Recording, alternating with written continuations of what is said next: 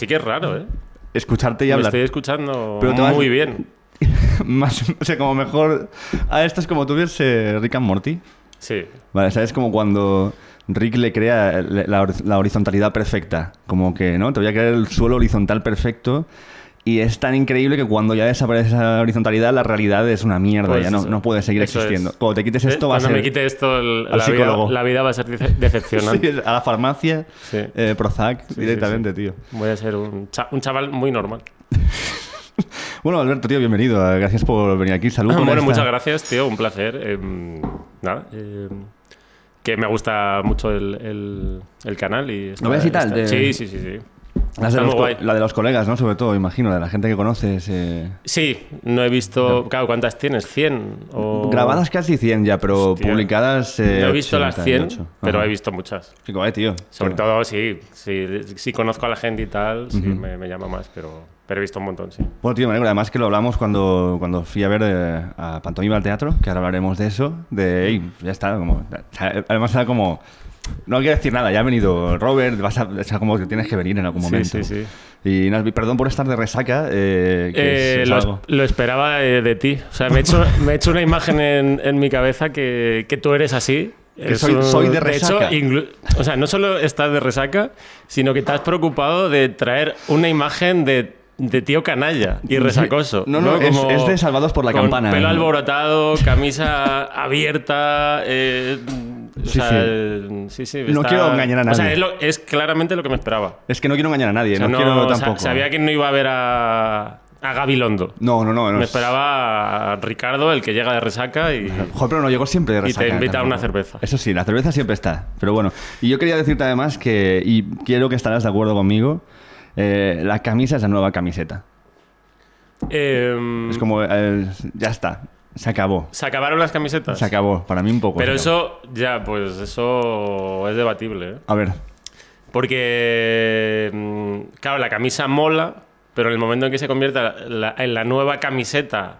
Claro, ahora mismo de los tres que somos aquí, los tres llevamos camisa. Claro. Pero va a llegar un momento que si todo el mundo eh, lleva camisa, va- en realidad va a dejar de, de molar. pero a la vez estás obligando a la sociedad a ir un paso más lejos. ¿Qué me das ahora? Vale, ahora ya, ahora esto es normal. Es, ya nos hemos pasado Claro. lo de la camisa, ¿no? ¿Ahora qué? ¿Qué, ¿Qué me vas ¿Cuál es la nueva? Pues esto hay que irse a, pues básicamente a, lo- a los más modernos de, de las ciudades y lo que lleven ahora esa gente, Sí. lo que se lleve en Berlín, en, en el- en el- en la discoteca más moderna de Berlín, es, es- será la nueva, la próxima camisa. No sé lo que es. Es un, eh, como un arnés de cuero. Puede ser. Ay, pues eso- allí son muy de eso. O sea, En ¿eh? es, eh, en Berghain, claro. sí. Pues a lo mejor es la nueva. En Bregain hay una fiesta eh, en una planta que hacen, no sé cada cuánto la hacen, que es la de la, la fiesta está gay, que todo el mundo va, va- va en pelotas.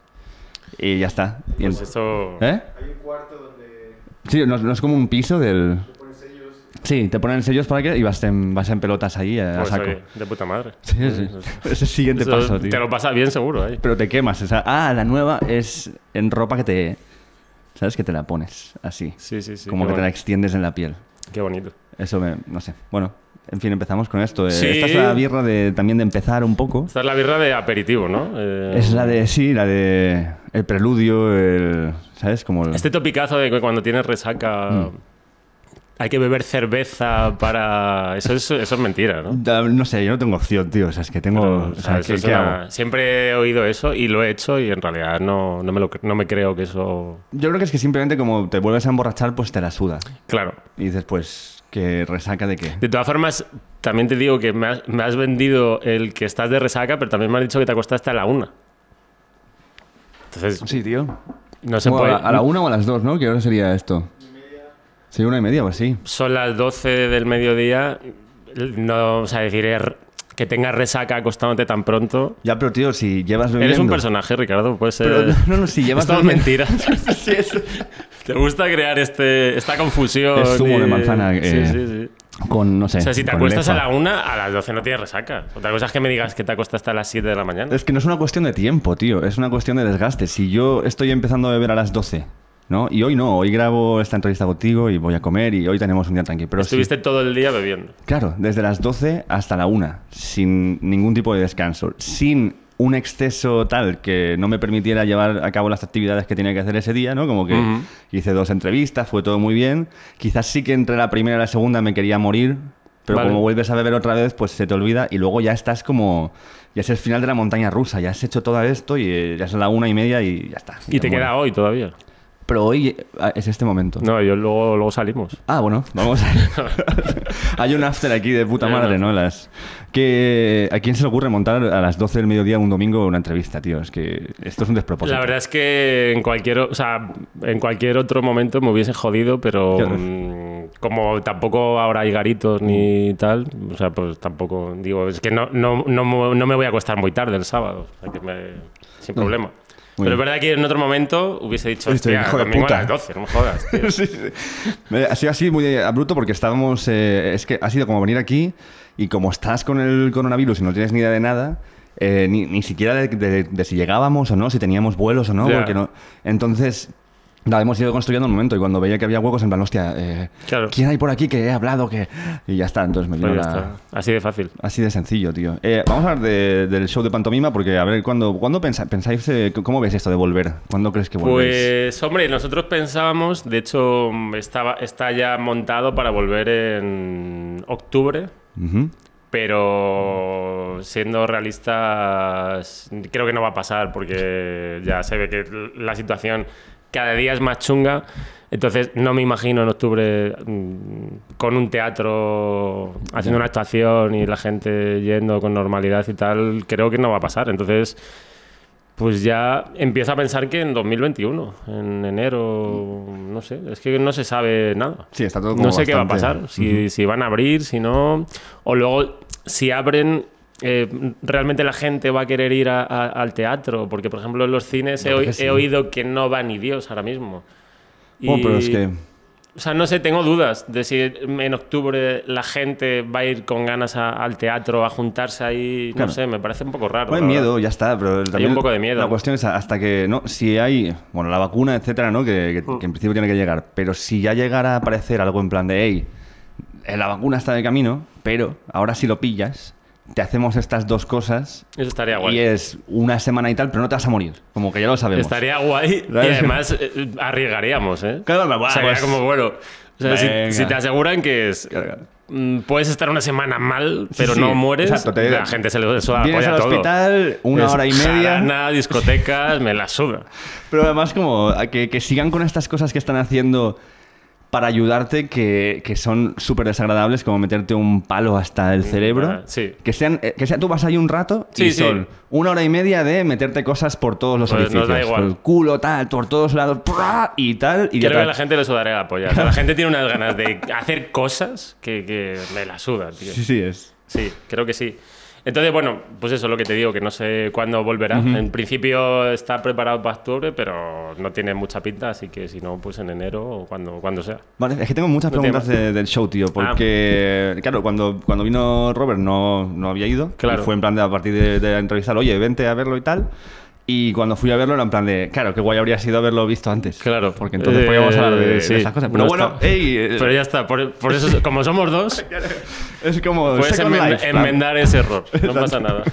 Entonces, a ver, eh, claro, la, la cuestión es esto, ¿no? Que mucha gente no sabe que el pantomima full que conocen de las redes nace de la necesidad de promocionar o hacer visible el pantomima full de Sí. los teatros, ¿no? Que digo que también cuando, cuando vuelva el show, yo también podré decir qué guay sería haber hecho la entrevista cuando estaba el show, no, no en pleno coronavirus. Bueno, pero... Pero bueno, o sea, da igual, da ¿Qué hacemos? Es que si no... Sí, sí, sí. Eh, me decías que sí, que el show nace de... O sea, que, que mucha gente conoce antes eh, los vídeos y todo este formato, antes que el show, Claro. pero es al revés, nace de Sí. hacer un show e intentar darle visibilidad. Claro. Sí, o sea, obviamente lo conocido son los vídeos y tal, pero nace de, pues eso, el show antes de lo que es ahora, que ahora sí que es un show pensado mm, en torno a los vídeos. Antes de eso era un show que no tenía nada que ver con los vídeos, que se hacía en un teatro más pequeño, en el, en el Alfil. Y, de- y- y- y, al final como que, mm, pues eso, eh, venía gente y tal, tampoco era la hostia, pero sí que había una sensación de, tenemos un show que creemos que mola, pero es como, ¿quién va a venir a verlo y por qué? ¿sabes? Es decir, que al final es como, hay mucha oferta, gente muy famosa, gente de la hostia en Madrid, es Claro. como, entonces dices, y nosotros que en ese momento, en realidad, nuestra etapa de la tele ya quedaba lejos, tal, es como ni siquiera éramos ni, pues eso, ni conocidillos, ¿sabes? Es como... Y dices, vale, esto mola, pero ¿quién va, ¿por qué va a venir alguien a verlo? ¿sabes? Es decir, yo, yo no vendría si veo a estos dos tíos ahí en un cartel. Es, Además, es en- como, sí, estos salían en la sexta, me, me la suda. No, no tengo ningún interés en, en ver un monólogo de ellos. Y no va de algo, no son estos shows de. Eh, no sé, Sí, no es- encontrar un piso. Ah, ya sabes que vas a ver Claro, algo que. O en plan una obra de teatro, ¿no? Sí, que pues eso, eh, yo qué sé. la casa de La casa de tal, pues, pues sí, pues venga, una comedia con estos Claro. dos, pues ok. Pero como es una foto y pantomima full, pues es como, ¿qué cojones ¿Qué es? cojones, me, la- me da igual. Sí, sí. Y entonces, pues pensando cómo hacer un poco de promoción o llamar a la gente, pues sí que se, se ocurrieron los vídeos y era como en plan, pues coño, mola, habría que hacer algo en redes sociales que como que tuviese un poco de movimiento y la gente, si le mola, pues se quedará con el nombre y ya cuando sepa que hay un show, pues vendrá a verlo. Y así fue. Y sí, así fue. O sea, no... Luego ya en realidad cuando empezamos los vídeos acabó, ese show acabó porque ya no venía nadie y ya fue como... eh, allí nos dijeron hasta luego. Y los vídeos fueron guay y unos meses después ya nos con- contactaron eh, de varias promotoras y tal como para montar una gira. Y claro, ya, cuan- ya no tenía nada que ver. Ya cuando mm, unos meses después empezó la gira, ya después de los vídeos, pues fue muy distinto porque, porque claro, ya era mm, todo mucho más profesional, eh, ya la gente, sobre todo al principio, claro, iba como con ganas y, y guay, la verdad es que de puta madre. Sí.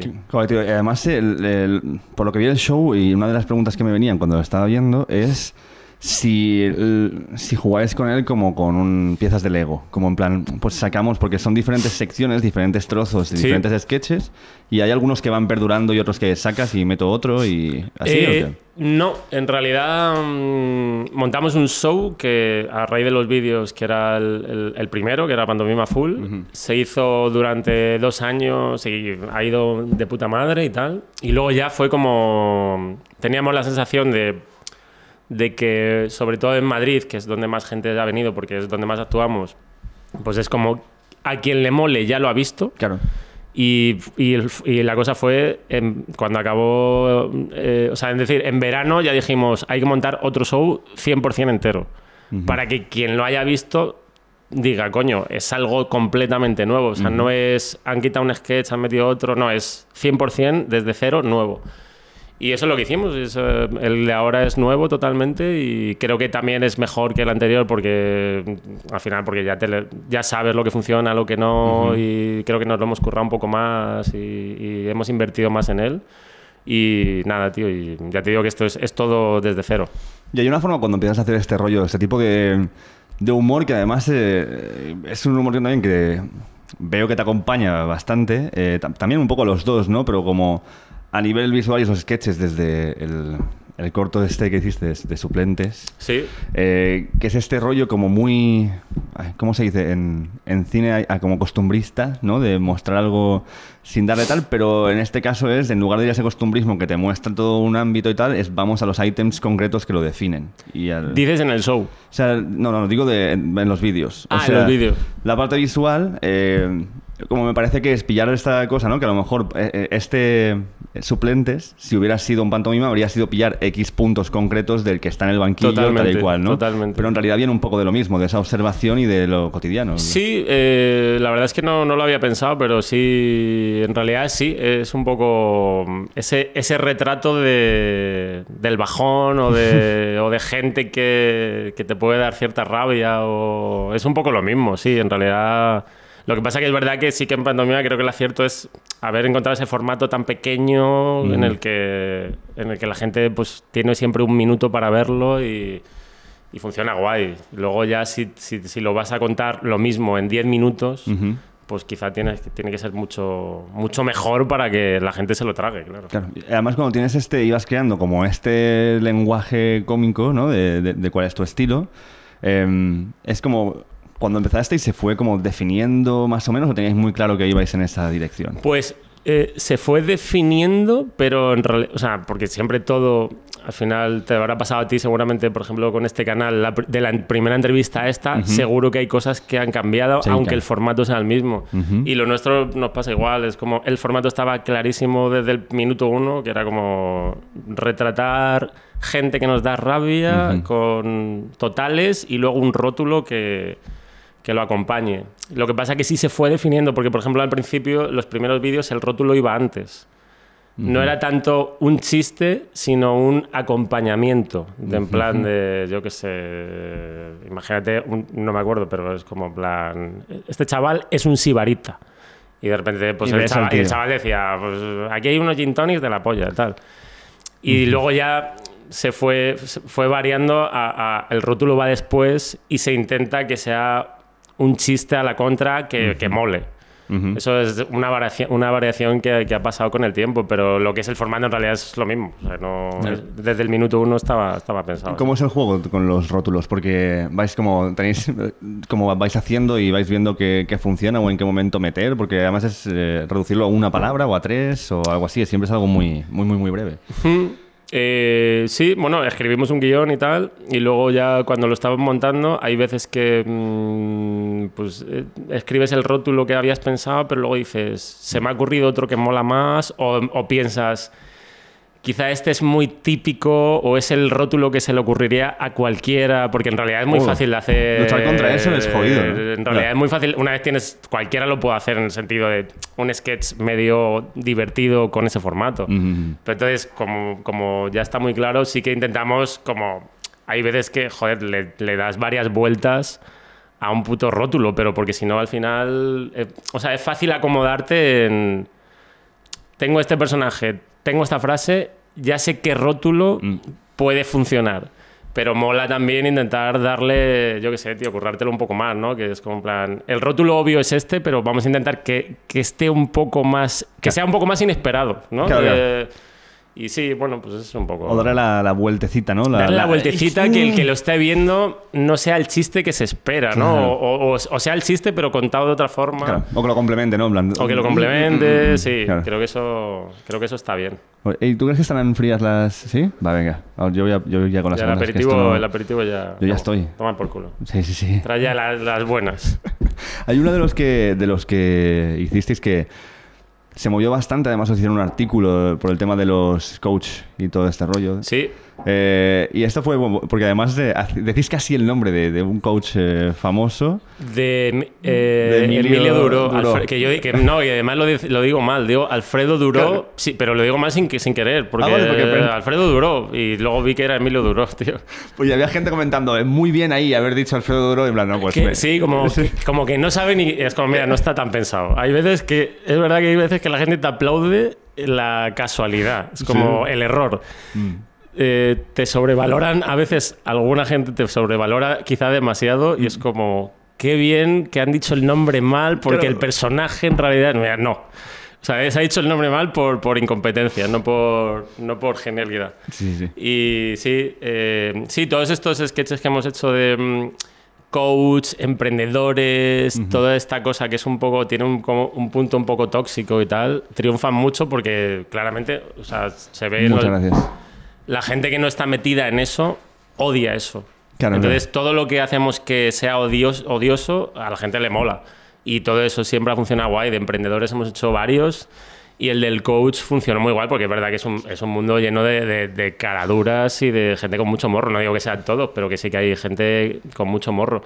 Y ese funcionó guay. Y más allá de eso, el, el tal Emilio Duro este tampoco tengo nada contra ese hombre. ¿Os dijo algo? algo tú? que va, No, que va. no no. hubo- Pero, que, pero, que, pero que simplemente es que es un- el primero que me vino a la cabeza, porque es un tío como que hace como un- tres años o por ahí lo petó bastante con algunas charlas que se hicieron virales y fue invitado a sitios, a Buenafuente y tal. Que el tío, o sea, que seguramente nos dé una charla ahora y nos cambie la vida. ¿eh? Claro, O sea, sí, es decir, sí. que yo seguramente lo compro todo. Que, pero bueno, que fue como, el, digo, al final no dejaba de ser como eso, si estás metido en ese mundo, digamos que nos hacía gracia que ese personaje es como. Esta charla me cambió la vida. Y es como, plan, es una charla que he visto todo el mundo. Es como si me dices que, no sé, eh, el disco de Coldplay me cambió la vida. Es como, me- oye, Titanic, rebusca- Titanic, me cambió. Boom. Claro. Entonces era ese, irte a ese topicazo de Emilio Duró. Como, a ver, habrá más cosas interesantes, imagino. Si te mola ese mundo, in- investiga. Pero es que esto pasa con... eh, hay peña que tiene como muy la costumbre de ensalzar lo absolutamente normal. Como... Pues ese es un esto- rótulo que tenemos de ¿Sí? un vídeo, sí. ¿De cuál era? De este de... mm, El de... El que presume de que vive en un barrio. Ah. El Es como Sí de, que es verdad, es verdad. voy a comprar el pan y me conocen. eh, me encuentro con el vecino en la carnicería. Y hay un rótulo que es ensalza lo normal. O sea, Sí, es decir, no sé por qué presumes de esa mierda. Pues que había un coach que he leído hace poco, eh, que lo voy siguiendo y viendo cosas de, diferente gente, ¿no? Y de esa- Y que ponía cosas del COVID como que el COVID eh, es la... ¿Cómo sería? Es un, un ejemplo más de la capacidad de la Tierra de depurarse Claro. eh, y de que gracias al COVID va, va a morir lo viejo y a nacer lo, lo nuevo. Hostia, hijo de puta, tío. Y lo dice como algo en plan Como algo, adelante, venga, positivo y tal. Sí, sí. Pero aparte de que, hey, si no estuviera el COVID, adivina qué pasa. Sí. Que se muere lo Sí, viejo. sí, sí. Y viene lo nuevo. Y es algo que pasa, o sea, es como no estás diciendo nada en Nada, absoluto. nada, nada. Pero metes unas movidas, metes depuración y metes... Hostia, qué puto asco, tío, me da de todo y eso. te estoy vendiendo aquí el, eh, esto. Sí, y si, le, y si le pones charlas TED detrás, ya la ovación es sublime. Hostia, eh, ¿te- ¿tienes algo? ¿Te- ¿No te molan las charlas de o qué? Porque veo, veo que las parodiáis bastante. Te digo además, lo eh, mismo que con Emilio Duró, en realidad. O sea, que, hombre, es que charlas TED hay tantas. Pero TEDx es otra cosa. Porque, o sea, hasta TED, Ya ¿sabes esta movida? Sé que hay una, pero no sé cuál es la diferencia ni TED nada. es que TED, la organización TED, Sí. monta esto y elige los ponentes y, ¿sabes? Eligen ellos a la Y TED es, gente. es como la franquicia o algo así. TEDx Es es... como lo- los que tienen mucho humor y se apoderan del este. No es que se apoderen, es... mm, Yo tengo mucha capacidad de convencer a gente y de montar cosas, ¿vale? Y a lo mejor me mola mucho la comunicación. Entonces, pillo y voy, hablo con XXXX, pillo un montón de peña y, y mando una, una, como una solicitud a TED. Ah. Digo, voy a montar esta charla sobre innovación en este Vale. instituto. Eh, te mando los currículums de las personas que van a venir. tararara, Y TED dice, ok, para adelante. dice, ok, para adelante, claro. Lo que pasa es que tú igual montas un currículum de alguien y luego esta persona viene. Yo he visto, eh, creo que había uno que era en plan de. No sé, era, como en plan de cómo sobrevivir en caso de un apocalipsis zombie, ¿no? Una movida así. Sí. En un TEDx que vi en directo y no, no está en YouTube porque dijeron, este señor, ¿qué hace aquí? Hostia. O sea, TEDx son las malas, ¿no? Son las charlas malas. No son, algunas son muy buenas porque a veces son universidades que van peña muy guay, pero no están hechas por, por. TED en, en sí mismo. No, en la la charla. TED en realidad tampoco tengo nada en contra de ellas, pero que, o sea, supongo que hay algunas que son lamentables y otras que son increíbles. Tampoco he visto... Lo que sí que es verdad que odio el tono de ese tipo de charlas, no TED, sino de todo, de cualquier marca. ¿Qué tono? Pues ese tono como de el típico orador, que es como extrovertido y tiene como esos ítems de chiste de, y hace como preguntas de ¿cuántos de aquí alguna vez han pensado tal? Yo, mira, yo una vez tal. Y cuando... Es que no sé cómo imitarlo ahora mismo, tendría que pensarlo, pero hay como un tono muy claro. Me da la sensación de que todos los oradores de este tipo son iguales, ¿sabes? Son como esos chavales formales con americana y, y polo, Sí, sí, sí. que de repente es como, yo no me atrevía, la primera vez que fui a hablar en público, eh, no me atreví a salir, no me atreví. ¿Cuántos de aquí no os atrevís a hablar en público? Tal, no sé qué. Y de repente algo le cambió y, y está todo, y luego me da como chistecitos de mierda Sí, sí, sí. que se ríe mucho la gente, porque es como, hay como un come, comepollismo. Ay, claro, claro, claro. Y es como cualquier mierda de típico chiste de pues no sé qué, pues pues no sé, pero algo además mucho chiste cuña- cuñadesco Sí, de sí, en sí, plan, pues si se entera mi mujer, sí que se- Eh. sí que este tipo de cosas y la gente es como qué majo, qué natural, que hace bromas de Sí, y además como esta y las pausas estas, ¿no? esas que Porque el tono entonces- exacto. Nos queda solo el miedo. Y ¡oh! Exacto. Me acabas de romper sí. el culo. Y, lo- y el público como que mirándose entre sí, ¿no? Este rollo de... Y asintiendo, y así. Ah, Como... Sí, sí, como... Sí. Ese, Da mucha rabia. ese tío. es un tipo. Y luego hay otro que me mola mucho que es el de Tom Cruise en Magnolia. Joder, eso es la hostia. ¿Sabes? El de ¿por qué? ¿Sabes? Que ya es directamente, le falta como es... Eso me flipa. Eso me flipa. Lo que pasa es que eso no se ve tanto en charlas de... No, no, es más en, en, en charlas... eh, Eso me flipa, pero me estuve. De eso nos estuvimos informando en su momento, porque en el show de pantomima que viste, el primer. eh, el- en el estreno del show, eh, el último sketch era distinto. Hicimos un sketch que duró un día, que iba sobre esto. Iba como sobre los gurús del ligar. Claro, claro. Y simplemente, pues al hacerlo, luego como que no nos moló mucho y fue como en plan, pensemos otra cosa más, o sea, como que lo típico que no te quedas contento de cómo ha quedado. Y, y ya lo cambiamos y quedó. Pero claro, para hacer ese sketch, que era de un hijo de puta fucker que se cree y va de. La vida va de follar y os voy a enseñar cómo. Un poco rollo Tom Cruise, pero llevado a, a, a lo megacutre. Y claro, nos estuvimos informando un poco de ese mundo y tal. Y, y viendo a. El, el más famoso de esto es Álvaro, Reyes, se en, llama. en España. Sí. ¿El de Sex Code? No. No sé lo ese que es será Sex otro. Sex, es Sex Code. Bueno, Ah, bueno, hay uno que es Mario Luna. este, este, que es un- este es. que ese tío es, Este, este, es, este. o sea, es de lo peor que he visto en, mi, Es- en mi vida. Este, este. Es que es acojonante. ese- o sea, los vídeos de ese tío son.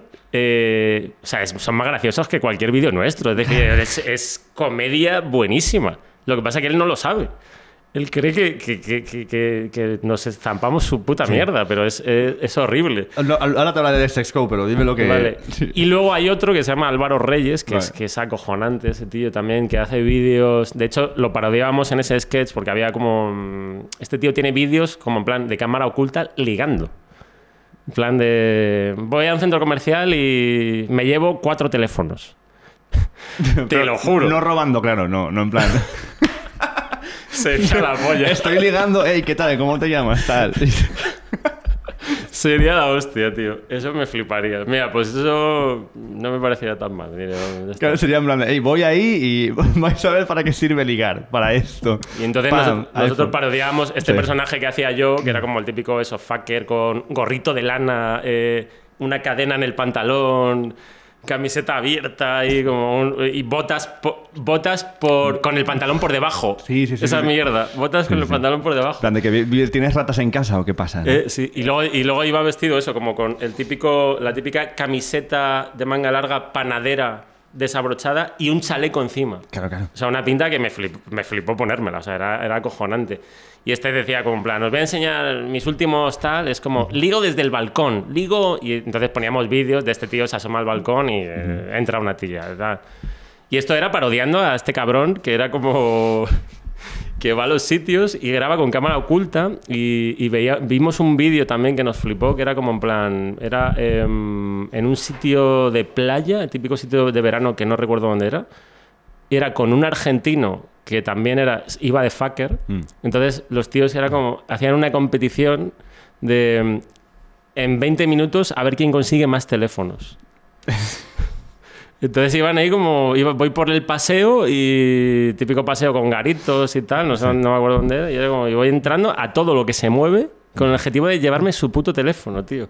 Entonces iba como un contador de 3, 4, el otro 1, 2, tal, y luego llegaban y era como, ¿quién ha ganado? O sea, es, es una cosa muy asquerosa, tío. Y ese tío, luego, ya te digo, investigando los vídeos y tal, te- tiene charlas rollo Tom Cruise, Pero así de. pero, claro. pero, pero claro, pero mal. O sea, en su cabeza Tom Cruise, pero en la realidad es eh, así lo ves, así te ven. Esto es muy Sí, como, cutre. como el anuncio de. Está- estás en el salón de tu casa, eh, hay gotelé, eh, se ve medio mueble por ahí. En la- o sea, ¿qué puta mierda es esta? ¿sabes? Eh, y el tío, porque cuando tal. O sea, es, es para verlo. Es que no- en realidad contarlo no tiene sentido. Es meterte y pasarte un rato di- disfrutando. Y es que este mundo a mí me, me fascina porque, además, yo como, como con 18 años o algo así, un colega me dijo, tío, te voy a pasar un libro que te va a cambiar la puta vida. El secreto. No, pero. Pues yo, pero- con 18 años, leí, no leí El Secreto, vi como un, un documental del Secreto y me lo zampé. Claro, claro, O sea, claro. yo me lo creí. Claro. Ley de atracción es que es a el tope. secreto. El secreto es la clave de la vida. ¿Y te funcionaba? Eh, sí, claro. Claro. Eh, Iba, a aparcar, yo iba, iba con el coche y decía, hoy voy a encontrar aparcamiento. Y lo encontraba, sí. Claro, tío. Sí, sí. sí. Entonces, y, ah, y tú dices el de Sex Code. Sex Ese Code. no, sé, ese no lo... no lo- Six Code es este pavo, Mario Luna. ¿Es Mario Luna? Sí, sí, sí. Pero espérate, que es un libro, pero así, ¿eh? Hostia. Así, así de tocho, ¿vale? Entonces, eh, 18 años, tío, y... Claro, con 18 años. 18, 19 en plan de... Como ya sé que puedo hablar con las chicas y tal, pero como que no estoy a gusto y tengo miedo y no sé qué, ¿no? Y me vino un colega en plan de... Se acabó. En plan, este libro me ha cambiado.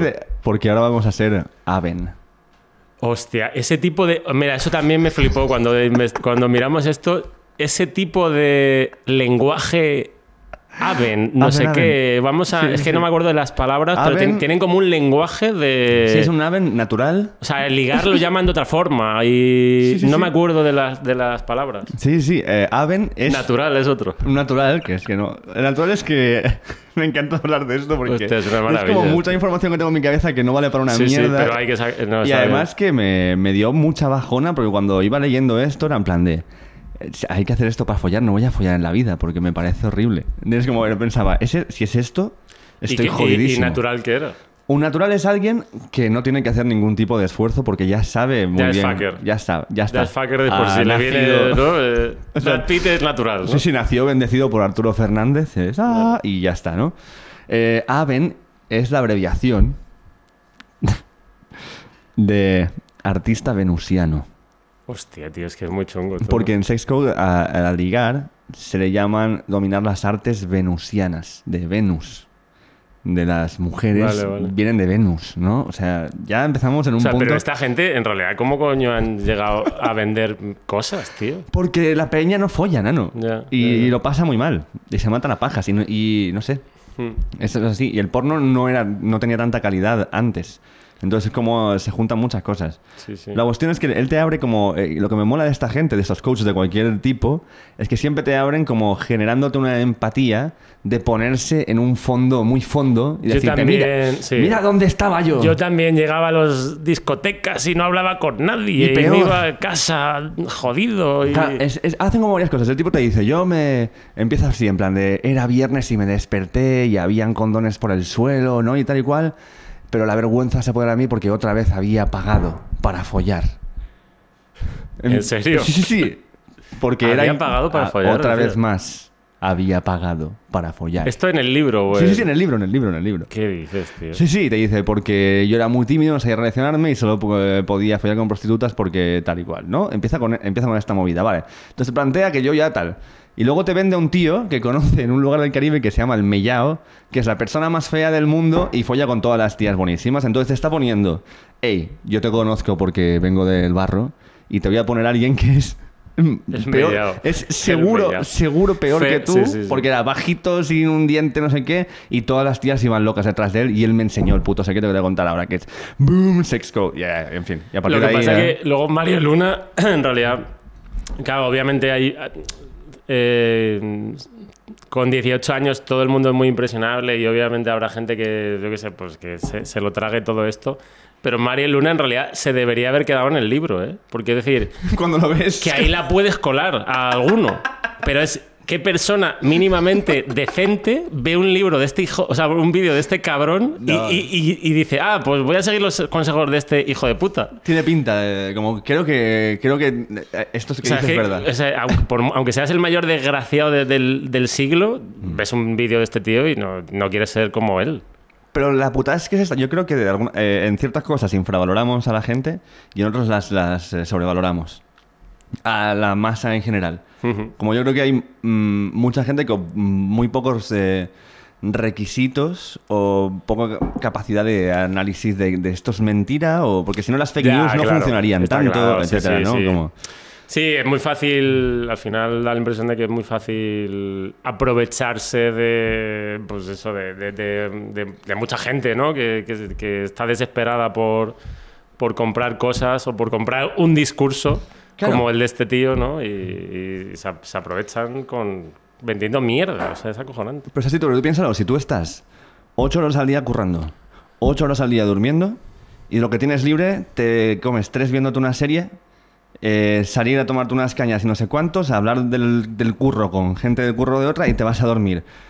Eh, te obliga un poco toda esta movida a no pararte mucho tiempo, a analizarte, a pensarte, a, a- Ya. a plantearte movidas. Y, y es una putada, ¿no? Porque no, no- es un ritmo que entonces pues ya está, viene un pavo que te dice, hey, rápido, no tienes que dedicar eh, tres años de tu vida a conocerte. Aquí hay una solución. Tómala. Y ya está, tío. Pues venga. Sí, venga. sí, total, tío. Para adentro. Es muy chungo, muy chungo. Es muy chungo, pero bueno. Eh, Pues nosotros ya te digo que, que- que el sketch este que hicimos, con, con- que al final era un- reírnos de este tipo de gente y tal, pero es que eh, no nos molaba casi ni en sketch, ¿sabes? Era como... eh, es un mundo tan... No sé, como que no nos quedamos muy contentos, tío. Al final de parodiar a esta peña, no sé, la- o sea, hay que hacerlo quizá, había que haberlo hecho todavía más, haberle más fino para que...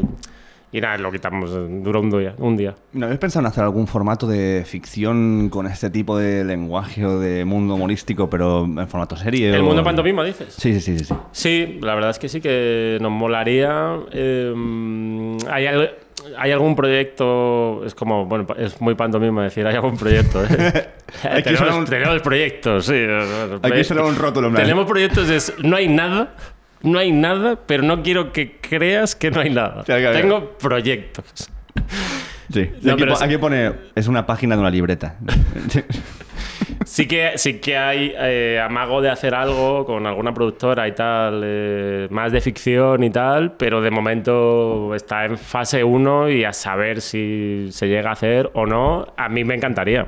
Me encantaría, me mola mucho retratar estas cosas. Y es verdad que el formato de pantomima mola, funciona, pero que te apetece mm, como contarlo de otra forma también. Ya llega un punto que está como es tan, tan cortito y tal que me apetecería mucho hablar de las mismas cosas en otro formato más extenso. claro. Entonces, bueno, se intentará hacer, ya se verá si se hace, porque luego estas cosas, en realidad, luego siempre joder, se caen tantos proyectos y tal que, que luego, por mucho que tengas, que parezca que algo sí que va a pasar, luego dependes de mucho, de muchas cosas, así que ya se verá. Es que siempre hay como esta fantasía desde fuera de que, bueno, esta gente ya está ahí, así que ya está, ¿no? Como tú ya estás ahí.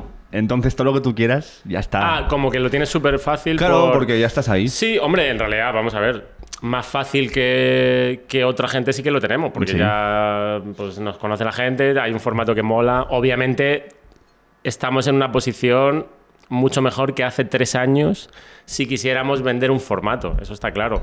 Pero que como luego también dependes de muchas cosas, de... o sea, que luego en realidad, eh, ya te digo que es, es un momento perfecto para hacerlo, pero que tampoco te diría, sí, vamos a hacer una serie o un tal, porque luego dependes de mil cosas y a saber, ¿sabes? Que ya se verá. O sea, Claro. que intentarlo lo vamos a intentar, pero que con calma, o sea, sin, sin prisa. Dime tu versión de los hechos, porque yo tengo la, la parte de, de Robert. ¿Cómo empezó, cómo se os ocurrió la idea y empezasteis a montar la ideita de hacer, de hacer algo?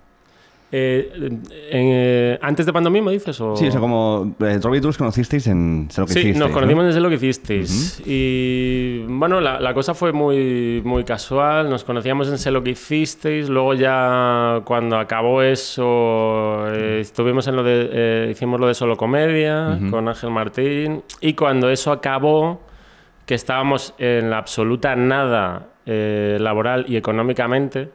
Eh, yo vivía encima del Costello, que es un garito que. Bueno, Ah, donde, por- no, por nos conocimos. Donde Claro, nos conocimos. Como que salvar que siempre vas a... Siempre, Eh, ya sí, está. íbamos mucho allí Ujú. y, y como conocía al chaval que lo llevaba, que íbamos mucho allí, pues me dijo, y ahí tienen, hacen conciertos y en ese momento también empezaban a hacer cosas como más de comedia y tal, y dijo, coño, pues podéis hacer algo aquí.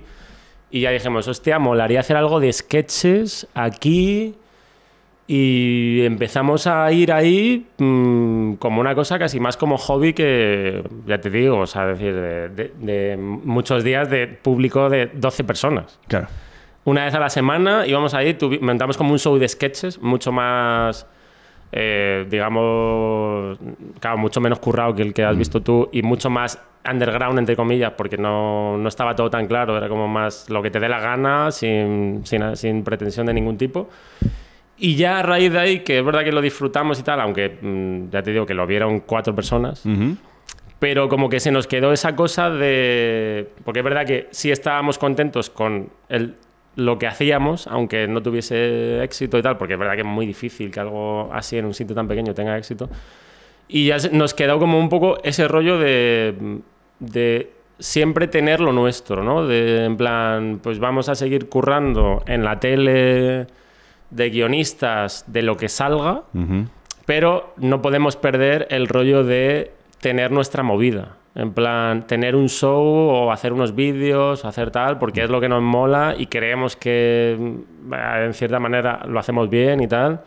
Y en el momento en el que, o sea, en plan, no nos acomodemos en curro de guionista y gano un sueldo que está guay y vivo cómodo, que está de puta madre, pero que es mantengamos el tener lo nuestro porque al final es lo que nos mola y, y lo que en realidad nos gustaría algún día es dedicarnos solo a lo nuestro. Claro. Entonces, de ahí viene un poco de haber hecho siempre como movidas eh, de este tipo, de sketches y tal, en garitos. Y muchos años, ya te digo, sin, sin que lo viese nadie. Pero bueno, que es verdad que está bien porque, porque al final pues, te lleva a, a que de repente pues, funcione y, y de puta madre. Claro, a veces pasa también mucho que cuando tienes un trabajo que ya requiere de cierta creatividad y de estar Claro. pensando y tal y cual, muchas veces eso te hace que cuando terminas de currar, igual no te apetece ponerte a pensar ahora mismo en ideas y en cosas. Sí, eh, claro, te acomodas en cierta manera y es lógico y, y- y acomodarte también está bien. O sea, quiero decir que, que en nuestro caso siempre tuvimos ese rollo de querer hacer algo nuestro, pero luego también hay mucha gente que, o sea, quiero decir que si no lo hubiéramos hecho, seguramente pues curraríamos en la tele, en algún programa tal, y también viviríamos bien, en cierta manera. O sea, que no... Que luego conozco muchos casos de gente también que, en- que, que- que en cierta manera, pues es como... Al principio sí que hacía este tipo de cosas y luego ya es como, mira, me la suda. eh, curro de guion y luego en mi tiempo libre eh, prefiero hacer otras movidas Ujú. Y mientras vivas bien y estés a gusto, pues ya está. Eh. Voy a De pedir, eh, Kiko, ¿puedes traerme otra? Te, es que te voy a- quiero enseñarte por qué eh, estoy de resaca. Como eh, de forma práctica. o sea, te resaca y me estás ganando. Que bueno, pero pues estoy de Es resaca que porque ese es mi Me ritmo. gusta porque... Sí, sí. No, ese es mi ritmo a las 12 y, eh, y entonces continúa hasta, la, hasta las Hostia, pues eso es- 12 eso- y a la 1 pues a dormir. Vale. Ahora entiendes, O sea, no, no tiene nada que ver la hora. La hora, la hora no, no importa. Pero sí... Te eh, puedes dormir a las 10 y estar de resaca, no pasa- si lo haces bien. Lo haces bien. Me gusta que sea hacerlo bien y es verdad, estoy de acuerdo, es hacerlo bien. Si lo haces bien. Y es más, me siento ahora mismo paquete. Considero que... Claro, tú estás en plena forma, no bebiste, no saliste, de- no, no salí ayer. y... ¿Qué está pasando? Estoy perdiendo, o sea, lo considero perder. lo considero perder y me siento un puto paquete. Y lo que pasa que, joder, te veo a muy buen nivel. Bueno, gracias, tío. Eh, lo intento mantener. Igual yo por- también porque sé que esta es la semana que me queda de esfuerzo y agosto puedo tener vacaciones Ya. gracias a todo esto, así que... Y además que se, que se, que se está convirtiendo bastante habitual que, que fuera de... No, no bebo fuera de horas laborales. Porque Solo bebes Si estoy eh, trabajando. currando. Sí. Con- Si estoy haciendo un show o tocando o, o haciendo esto. Si no, yo no bebo. Pero entonces, eh, pero luego cuando acaba esto, Sí. si, si bebes. Depende. Por ejemplo, ayer, Claro, pero porque pues un colega que no veo desde hace Pero entonces ya- un año. entonces sí- Hay algunas mm, Vale, vale. excepciones así como, pero por lo general es en plan, si es con mis colegas de todo el- de siempre y tal igual, yo bebo bichi, que además aquí no tenéis y sí, en resumen, tú no bebes. yo no bebo. En solo- resumen, tú no bebes. ¿no? Esta, esta típica excusa que, que nos ponemos todos, que yo también me la he puesto, en plan de. Eh, cuando. Tú no bebes, No, no, no, tú no, bebes, es- tú eres pero- abstemio. claro. Pero bueno, cuando se graba, si viene un colega, si de repente estoy tocando o si hago tal. Una comunión. Claro. O se casa Eso, alguien. yo también he sido, bueno, y sigo siendo, de, sobre todo en la época de la gira, que es como eh, llega el fin de semana y destrozarte, porque es- vas a una ciudad, actúas, ¿cómo no vamos a salir por Gijón? Claro, hay que ver que. Es como en plan, hay que disfrutar la vida, sería lamentable irse al hotel, siempre Claro. es esa actitud, ¿no? Vamos a salir Sí. por Vigo, estamos en Vigo y vamos a salir al hotel, eso es lamentable. Pues, Claro. Y claro, siempre es pues llegar el domingo reventado. Y en mi cabeza es, yo llevo una vida muy sana, Ujú. solo bebo mm, de gira. Pero claro, es como plan de gira y el miércoles si tienes una cena y el martes te... Es decir, Claro. es mentira. Y una aparte copita, de gira, eh. hombre, sí, de gira, dos días a la semana, beber muchísimo Claro. eh, ya es bastante jodido. Sí, no, no, O sea, es- no, no es una vida sana. Pero por lo general té. Igual le metes un sea- poco de coñac eh, para, pero solo para endulzarlo y ya está. Sí, Pues eso. sí, sí. Es el. No sé, a ver, también lo que pasa es que yo tengo como un poco eh, la intención de ser un señor de 40, 50 años, eh, redentor, de, volver y explicar a la gente, no, no malgastéis vuestra vida en, en alcohol y drogas, que no hace falta, pero para eso tengo que experimentarlo yo y poder explicar las, las mierdas que, que Pero eso ¿y qué- ¿Y conlleva. crees que diré- dirás eso o al contrario, animarás en realidad? Claro, no sé, depende de en qué, de en qué estadio estemos. depende de cómo hayas acabado. ¿no? Claro, depende de cuántos dientes acabado. tengo yo. Bueno, Sí. seguiré antes tus consejos que los de Mario Luna. Bueno, sí. igual me convierto yo en el mellao, ¿entiendes? Y luego eh, se aprovecha ya y de ahí montas Sí, sí, más sí. adelante otra movida. Yo qué sé, tío. En, eh, ah, ¿Hay alguna movida, hay algún personaje de pantomima que sea algo tuyo que no te mole nada y has dicho, hostia, esto que lo veo en mí, En realidad, joder, ha habido mu- sí, mu- muchos. Lo que pasa que no tanto, es decir, eh, no es tanto que yo es que soy este o soy lo otro, sino que en muchos personajes puedes meter cosas tuyas. De, Vale. pues yo he hecho esto, yo he hecho lo otro y, y yo qué sé, pues, eh, pero muchísimos, es decir, muchísimas frases y muchísimos, al final, a lo largo de tu vida, como que mm, eh, eh, te basas sobre todo en, en uno mismo, es lo más fácil para a la hora de hacer un personaje, entonces sí que muchas mierdas de las que se han visto en Pantomima, yo las he dicho en serio y sí, no, no sé, pero sí, es decir... eh, mm, hicimos el, el, el, el sketch del runner y yo no. O sea, yo no, yo no digo. eh, estaba en un pozo y correr me salvó. Vale. Pero bueno, pero corría. Claro, claro, Es decir, que voy vestido con mi ropa. ¿Sabes? Es decir, que, que- que la ropa es mía. Es decir, ¿qué voy a decir? Eh, ¿Te gusta correr? ¿Corres y No, tal? no, no. La verdad es que no, no me gusta, pero. La ropa, pero la ropa te gusta. No, actualmente ya no corro, pero, pero sí que en ese momento, en- es decir, hace un par de años tal, sí que corría, en plan, corría, no, no iba a maratones, pero que lo típico de, pues el deporte que hago es, voy a correr al retiro, como deporte. Lo que pasa es que ya llegó, ya llegó un momento cuando empezó ahí eh, pantomima ahí a... Aparte que es verdad que ahora ya lo he dejado y ya me da pereza, pero cuando empezó a pantomima a ser conocido y tal, encima, claro, imito al runner y luego voy yo de runner con esa ropa al retiro a cruzarme con runners.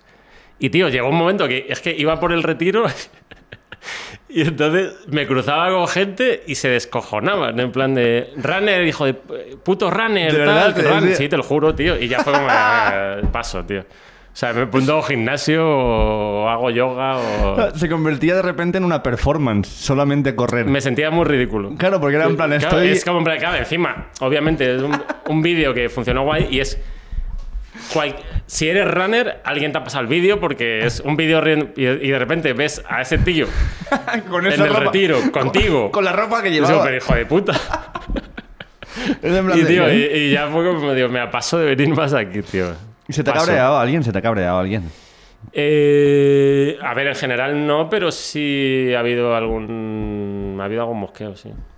De gente que de repente se ha visto reflejada y, y se ha enfadado con nosotros. No, tampoco quiero profundizar mucho porque yo qué sé. eh, pero sí, eh, o sea, no quiero profundizar mucho para que nadie diga. Encima lo contó en una entrevista. Como- es como entre- una parada más de tierra. Pero sí ha habido casos de gente, colegas y tal, que es como, este vídeo lo han hecho por mí y estoy enfadado, y, pero enfadado de... Es decir, esta gente para mí... Joder, Sí, sí, pero sí. eso es muy jodido. Ya, tío, ya. No, o sea, que decir que tampoco lo hacemos con mala intención, aunque es verdad que siempre nos inspiramos en el entorno y en colegas y, en- y- y creo que es sano que uno mismo diga, joder, este soy yo, eh, estos cabrones me han hecho, me descojono. Eso creo que está guay. Pero bueno, claro. pues hay gente pues, que no se lo toma así y, y sí que ha habido algún enfado. sí. Pues muy, la autoparodia para mí es algo muy necesario en la vida en general. Sí, yo creo que por eso al final tampoco la gente que se ha enfadado, o sea, me da, me da pena que se enfade y tal, pero que en realidad... en- en Había oído me la pela, que empa- es muy parecido, ¿eh? Me da pena, me la Quizá pela. est- he pensado eso, aunque he dicho me da pena, ¿no? Has dicho me da pena con la entonación de me la Quizá pela. Hay un subconsciente ahí. Me da pena. Sí, porque en realidad creo que. Pues es que hay un poco de me la pena en el sentido de. eh, joder, creo que tampoco es pa no, no da para enfadarse Mm. un vídeo de pantomima, aunque, aunque creas que se ha basado en ti, es como hoy sean tu- amigos tuyos y es como. joder, eh, es incluso, en cierta manera, debería ser como. Joder, qué cabrones, me descojono y. Claro, ya está, que Creo que es la puta. manera más sana de tomarse las Mm, cosas. me habéis ¿no? pillado. Es decir, que no es tan, no es tan importante. Pero no hay como cosas en la vida que hacemos o tomamos decisiones o forman parte de nosotros que de alguna forma, por lo que sea, como te define o tú sientes que eres más eso que otra cosa y entonces... Totalmente. De hecho, pantomima se basa en eso, ¿no? Es como. mm, A mí me define. eh, pues eso, es. eh, cojo algo, ¿no? De. eh, me encanta la cerveza artesanal. Y eso soy. Voy a hacer. Y soy la. O sea, mi, es como. Mi personalidad es eh, el de la cerveza artesanal. Esa es tu.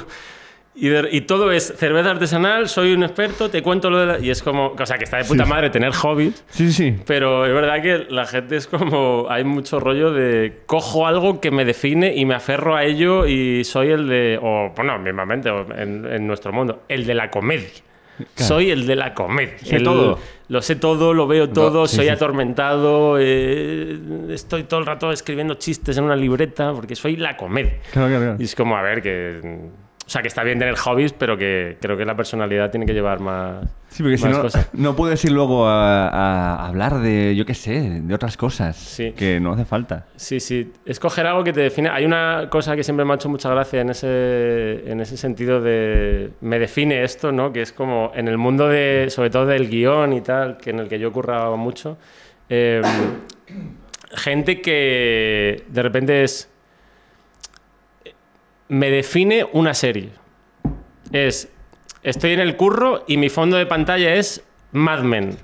Y es como. sí. eh, me define que me gustó. Sí, sí, sí. sí ¿No? sí. Es como, ¿a ti te gustó Mad Men? Sí, pues a mí más. A mí más. Porque mira, fondo de pantalla y Ey. tengo también una camiseta de Donald. Mm. Draper y yo soy yo soy Mad Men. Y es como, en plan, vamos a ver. Sí, sí. Eh, escribes tu cara me suena. O sea, decir, ponte, pon- ponte de fondo de pantalla tu cara me suena es, que, que te define más que Mad Men. O sea, decir, Yo soy Don Draper, solo te ha gustado. pero... Solo te ha gustado. Es decir, Soy eso- solo el- se lo- que el, el productor ejecutivo de Mad Men que se lo ponga, pero tú no. Entonces, hay, ese rollo- hay una competición en el mundo del guion, o por lo menos que me hace cierta gracia cuando he currado, que es como todo el mundo tiene su fondo de pantalla que le define que es una serie de la polla. Claro, y es como, claro. vamos a ver, estamos aquí escribiendo una mierda. O sea, decir, soy- sí, sí, sí. Nadie es Breaking Bad, ni Mad Men, ni The Wire. No me jodas. Estamos escribiendo un programa name. lamentable. Y aquí nadie tiene fondo de pantalla del programa. Tenemos Breaking Bad. Pues mira, no. Claro. Es decir, solo te ha gustado. No eres, Sí. no eres Breaking Bad. No, y además también, como a mí, a mí es una cosa que me pasa cuando veo series y cuando te ves una serie del tirón, de alguna forma, en tu cabeza, eres un poco el personaje de esa serie. Por un momento. Porque la has visto tanto que es de ser muy flipado eso, pero te doy la razón. Pero es un momento. Te doy la razón. Pero igual que si te tiras cuatro días seguidos eh, durmiendo poco, jugando a un videojuego porque lo acaban de sacar y te mola mucho, En las sofás hablas. por ejemplo, ¿vale? por decir algo, ¿vale? Pero a mí me pasó con el, con el GTA V cuando salió, que se lo regalé a un, mi compañero de piso Vale. para su cumpleaños, porque él tenía la Play y yo no, y me lo pasé en una semana antes de que él jugara, bueno, pero se lo regalé, ¿vale? Entonces, claro, estás eh, ocho horas al día jugando a esta movida y ya un poco lo ves todo como una interacción. ¿Entiendes? Como estoy abriendo la puerta, pero yo en el fondo sé que acabo de pulsar círculo, pero no, pero no lo he hecho. Hostia, pero lo es- sé. es muy loco Pero eso. porque, te- no sé, a mí me pasa, yo no tengo videoconsola porque si no me, me vuelvo loco, porque si no juego todo el rato, ¿vale? Con las series o con una peli que te haya impactado mucho, Sí, viene, sí un poquito ocurre. de eso se te queda, tío. Sí, sí, totalmente. Y, y puedes llegar incluso a comportarte como el personaje o... ¿A que sí? ¿Qué haría ¿A en que esta sí? situación eh, Walter White? Es eso. Eso, nos ha- eh, por ejemplo, eh, nuestro productor de la gira y tal, que es mi colega, un tío de puta madre y tal, el que, el que prepara toda la gira de pantomima y tal, eh, eso, que tiene su promotora, eh, le está yendo muy bien, tal. Y, y un día hablando de eso, que era en plan. Eh, hablando de series, lo típico en el coche, tal, no sé qué, y, y este no había visto en Tourage. Y como, ¿no viste? Te va a flipar en Tourage, tal, no sé qué. Tú eres el puto Ari Gold. Ari Gold, tal, que es como el representante, de- no sé si has visto la serie, de, La he visto, pero no la he seguido. he es como el representante del actor, pues sería un poco su papel si, si fuéramos la serie, ¿no? Eh, tú, eres un, tú eres Ari Gold, tal, no sé qué. Y este, que es un flipado, vio la serie y ya era como... Ya está. Soy el puto Ari Gold. Y es como... y- es decir, cambió hasta su actitud. Y es como, a ver, tío, te estás, te estás flipando. Pero, Pero es esto. Y además, Sí, o sí. cuando pasa algo pero que- mola, eh, coño. Pero yo es que, a ver, los arquetipos, que es en lo que se basa toda esta movida, y además, joder, eh, pantomima full es eh, arquetipos como, pero muy específicos, ¿no? De esta persona que hace esto.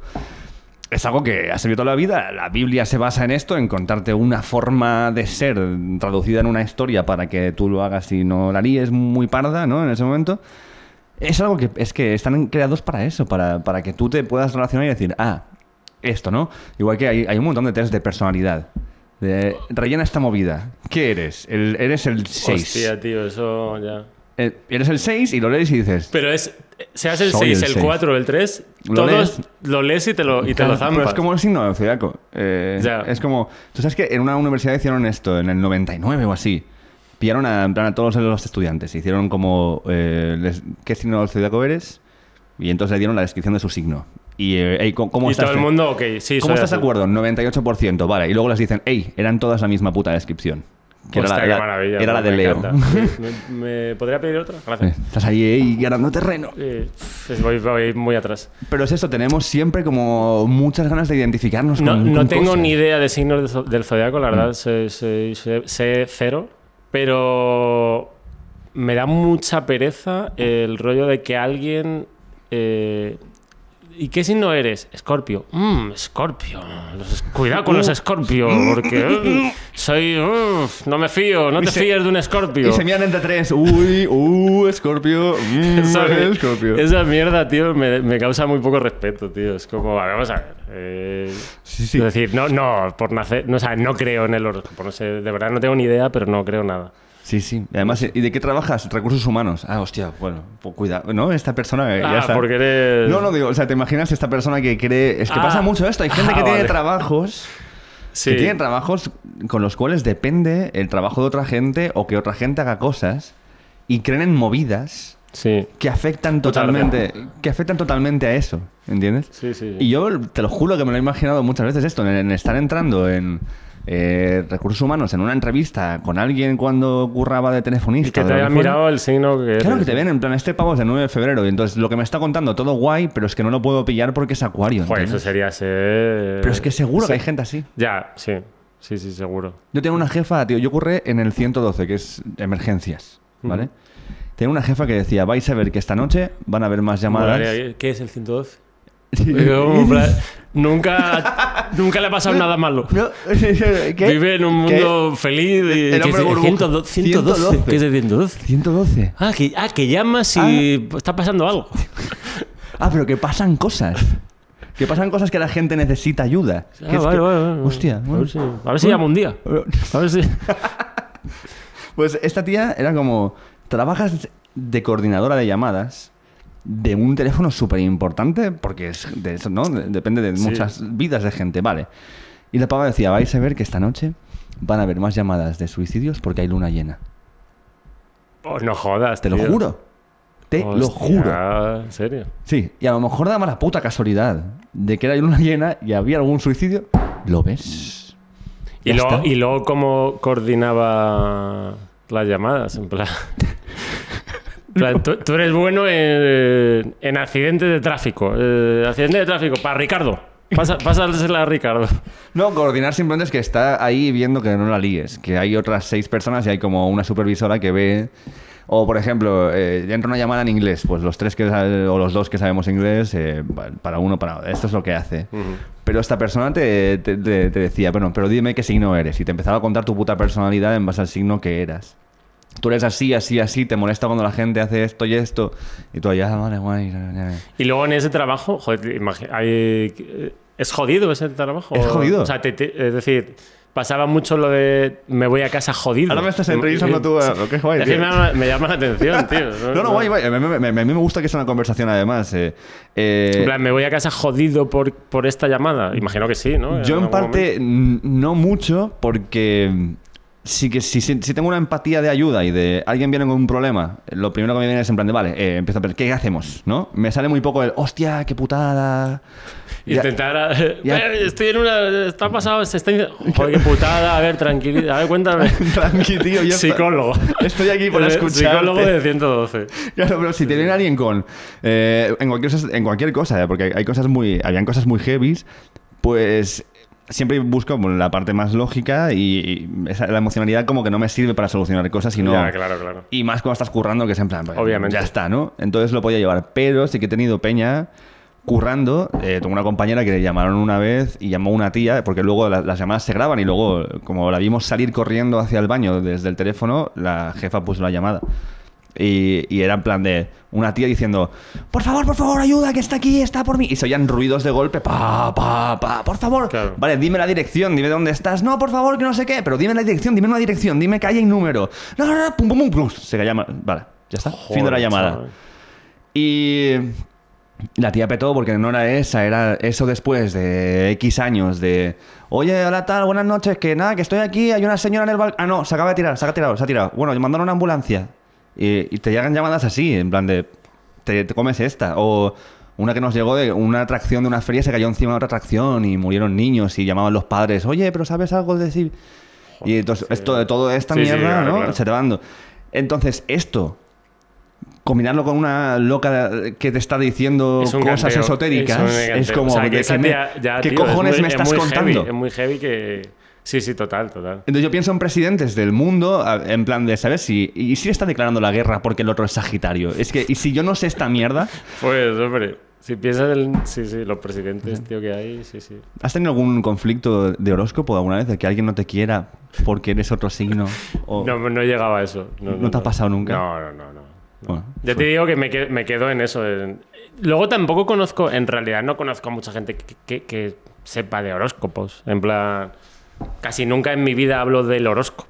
Vale, Ni sí tarot que- ni nada, ni te han echado las cartas a alguien. No. no, Bueno, que- Pero que las pocas veces en mi vida que alguien me ha preguntado eso, eh, Scorpio, tal, uff, cuidado, o, o lo que sea, ¿no? Sí. O- me da como, no sé, tío, me, me llama la atención que, o sea, que no tengo ni idea, no Ujú. creo en ello, pero que me llama la atención que haya gente que, que se lo tome muy en serio eso. No, pero nunca me ha- nadie me ha, me ha rechazado por mi horóscopo o me ha, o me ha comprado por mi horóscopo. No sé si habrán minorías en los horóscopos, ¿sabes? Como oprimidas. Igual hay menos piscis que de otros. Hostia, pues eso molaría. y son como una minoría. Sí, sí. Oye, como guionista, ¿por qué empezaste a estudiar? ¿Porque estudiaste eh, audiovisuales? O... Sí, estudié audiovisuales. em, la verdad es que nunca, eh, no fue en plan vocación de desde niño quiero hacer, bueno, obviamente desde niño no qui- quieres ser futbolista o algo así, pero que, Ujú.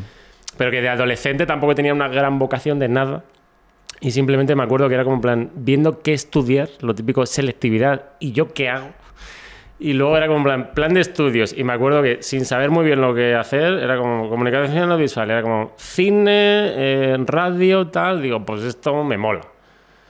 Y quería hacer algo creativo. Luego me acuerdo que durante la carrera me arrepentí de no haber estudiado publicidad, porque como que quería haber sido, en ese momento creía que me molaba más creativo publicitario que audiovisuales, que en realidad es como muy técnico. Ujú.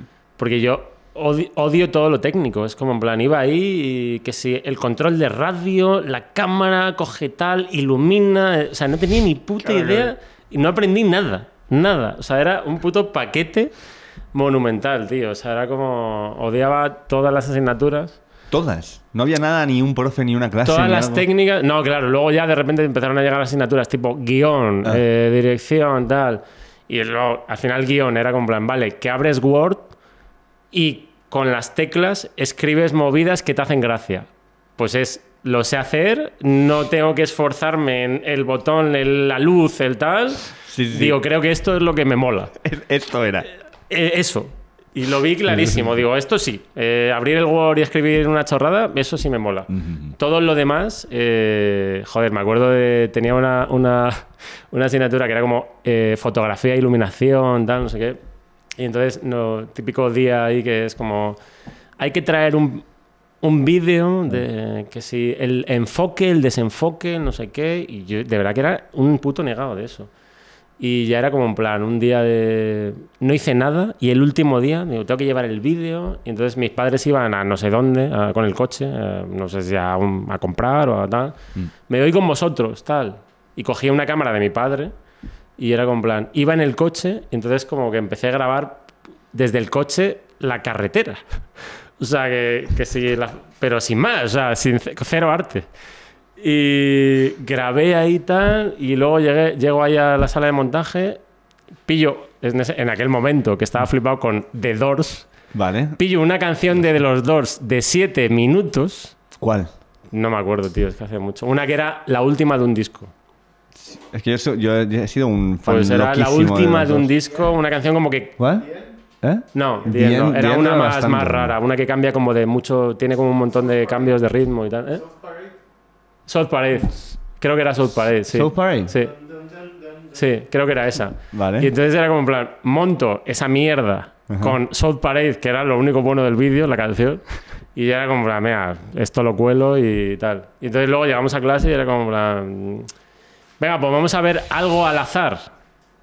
Y coge el tío eso, coge mi vídeo, digo, no me jodas.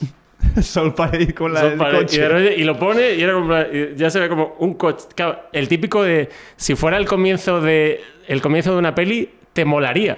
Plan de, No, y de ahí- arranca, y de ahí pasa el se, de- coche. se desenfoca un letrero, tal, no sé qué, South Parade, es como, coño, ¿qué va a pasar aquí? Pues todo el rato eso. Eso es lo que va a pasar. Es una Que- intro que- infinita. Eso es lo que va a pasar. Que se desenfocan letreros y farolas con una canción de 7 minutos. Bueno. Y lo pasé muy mal, tío. Oye, yo ahí, todo el mundo viendo esa mierda y este tío, me acuerdo, acabó el vídeo un poco, bueno, se ha hecho un poco repetitivo. Digo, sí, Eh, pues, bueno, obviamente, claro. obviamente. Y luego, no, lo que te contaba, que mm, no me molaba nada todo lo técnico y tal, y sí que me, me gustó la parte del guion y tal. Y ya acabó la carrera, eh, no sabía muy bien qué hacer de nada. Creo que estuve ahí como un año, eh, bueno, creo no, estuve un año que sin currar de, o sea, curraba de cosas de lo típico, en el corte inglés, Vale. eh, tal. ¿Cuál es el curro más mierda que has, que has hecho? pues Mierda de sentimiento, ¿no? No, no de que Sí. no tengan valores para que alguien haga eso, No, sino de que lo sentiste en- tú muy mal. El curro más mierda fue mm, en esas etapas de estás en la universidad y cuando acaba el curso, antes de irte de vacaciones, te buscas un curro de un mes Mm. para conseguir dinero para irte de vacaciones, que ahí tuve como varios curros de mierda. Pero me acuerdo uno que era, eh, no sé qué edad tendría, tío, eso, 19 o 20. no Vale. sé. Eh, lo típico de mm, eh, hace- convencer a gente para hacerse un crédito, una tarjeta, ya, ya, ya. Que yo, pero que yo en, en aquel momento ni me planteaba nada. Era como, pues este curro, va, me han llamado. Con, y con- era con traje. con traje, creo que, que con traje, Del humana, ¿no? De... dentro, dentro de un CIA. Y- O sea, y- ¿Pero tenías tu, tu stand?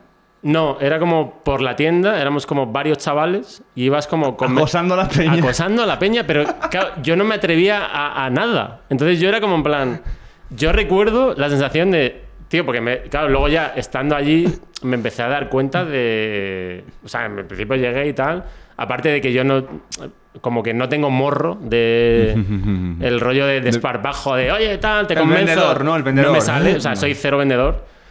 Pero luego, aparte, encima me di cuenta de, de que todo el puto timo que era y el aprovecharte un poco de, de la gente que está jodida, ¿no? Al final es eso. Ujú. y, y claro, yo me acuerdo de estar allí, tío, iba allí y era como plan, pasar ocho horas sin llegar a hablar con nadie. De, yo voy a estar dando vueltas por la tienda. Decir, mi único objetivo es que a final del mes me den los, no me acuerdo, 750 euros Vale. para irme a no sé dónde. Claro. Pero yo no voy a. Es decir, mm, yo voy a llegar aquí y mi objetivo es deambular por la tienda y que parezca que hago algo. Pero no, era no había comisión, no era como por comisión. Había comisión, lo que pasa es que yo era un paquete. Yo no. Vale, claro. O sea, es decir, que si fuera un crack, pues a lo mejor podía haber ganado el doble. Pero era como, mira, soy un Claro, puto claro. paquete, Sí. no tengo el carisma para convencer Pero a aquí nadie. estoy, claro. Y es como, mira, me vale el sueldo base, es que acabe el mes. Y, y este es un trámite que hay que pasar. Y, Huyendo de la gente, en plan de- huyendo de la gente, tío. lo y lo pasaba mal, tío. No me... Que te, te venía alguien, oye, tú eres de lo de las tarjetas. No, no, yo estoy aquí, yo estoy aquí mirando esta, Sí, sí, total. mirando esta estantería. Sí. Qué chulo. Y ese fue, eso lo recuerdo como un curro muy, muy mierda. Y nada, Quique, tío. Eh, bueno, sí, si no, es no es el puto amo. Lo siento, no. Es el puto No puedo. Y entonces, después de ese año que te dije, que pues con curros de... Ese fue anterior, pero con curros de este, de este estilo y tal. Pues luego ya claramente vi que me molaba todo lo del guion y que era como en plan... Aparte de que me molaba, era como, joder, creo que sí que le puedo, me puedo dedicar a esto. Y vi el, que es un, en mi generación, la gente que se dedica a esto, es un clásico, y conozco mucha gente que lo hizo en su día. Había un máster de guion de Globomedia con la. Universidad Rey Juan Carlos y tal, que era como el típico, si querías currar en la tele de eso, lo hizo mucha gente en ese momento, yo lo hice y ya entré a currar ahí y guay.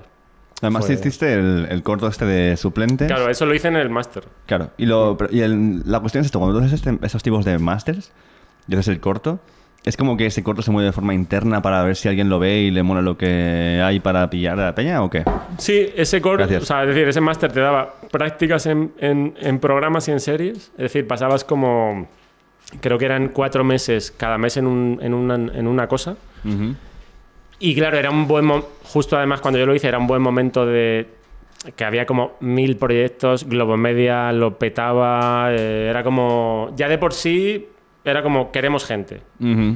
Y luego, sí, internamente, pues era como en plan, los cortos del máster. Y lo veía todo, todo el mundo en la empresa, en realidad. Entonces, a poco que alguien, un jefe, le molase, pues ya en ese momento que se fichaba gente y tal, pues era como en plan, pues este lo quiero en este programa o... y eso fue un poco... Además, como, a mí como espectador, contigo me pasa una cosa que es, eh, yo, yo sé ya sé lo que hicisteis desde el inicio, porque siempre todo lo que es comedia y tal, ¿no? De- de- desde el Club de la Comedia, que está muy desvalorizado, pero me parece que fue...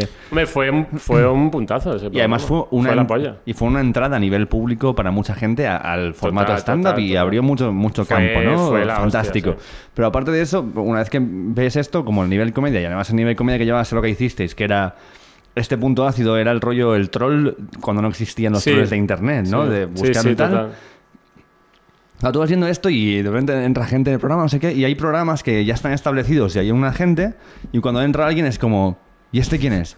Pero en tu caso era como que entraba en plan de, ah, no, sí, bueno, este es el que hace esta sección. Como que de repente ya era como muy normal. Sí, ¿Entiendes? puede ser. no puede sé si ser. es porque tienes cara de que te va bien, en la- de, que, de, de que pegas en ese ambiente, pero No de lo sé. repente creo que también, no sé, corrígeme si me equivoco, pero que tu humor personal, lo que tú tenías construido dentro de tuyo, quizás pegaba con la sintonía del programa Creo que sí, creo que mi- humor pegaba mucho con... De hecho, yo me acuerdo de eso, como que mm, hacer las prácticas y tal, y era como, claramente quiero ir a este programa. Es como, es... Como veía claro que eso, ese tono era lo que se me daba guay. Incluso cuando ves suplentes, eh, luego ves algunos de los eh, vídeos que hicisteis de solo, de Solo Comedia con Ángel, que sigue siendo llevar el humor de los sketches de lo que hicisteis a una cosa más eh, afuera, que es este tipo de lenguaje. Y eh, es que entraría perfectamente de una forma más corta. suplentes como un sketch de solo comedia también. Sí, total, sí. ¿Me entiendes? Entonces, como que de alguna forma encontraste un lugar Sí, donde. sí, como que dio la casualidad que es verdad que... Y ya no solo... O sea, que obviamente yo me veía muy... Pues eso, como veía que era un programa en el que yo se me podía dar bien y tal.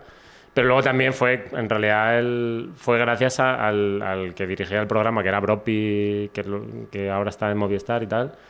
Que como que desde el minuto uno, pues yo le, le caí en gracia de... Pues este chaval que venga aquí. Y luego, pues... Y te hacer- fueron pusiendo, joder. Hacer los sketches. Ahora hace una sección ¿eh? y yo en realidad era un... O sea, que yo ni era cómico ni nada. Claro, claro. Y entonces... Pero él vio como que... Joder, le, le- le caí bien en ese sentido y... Y me, me fue dando como cosas que yo, claro, en aquel momento, que era mi primer curro serio, Claro. Lo gocé mucho, claro. Era como, joder, eh, fue una etapa de la hostia. la ¿Y ¿Viste alguna repercusión en tu entorno de que tú estabas ahí de, de- de- casi como de, de prácticas, pero curro, pero acabo de salir? Mm, has hecho un corto y tal, y de repente te está viendo eh, Hmm. un huevo de peña eh, haciendo incluso secciones que hacía Ángel los, Sí, los sí, viernes sí. o los, Los fines o algo sí, así, ¿no? Sí.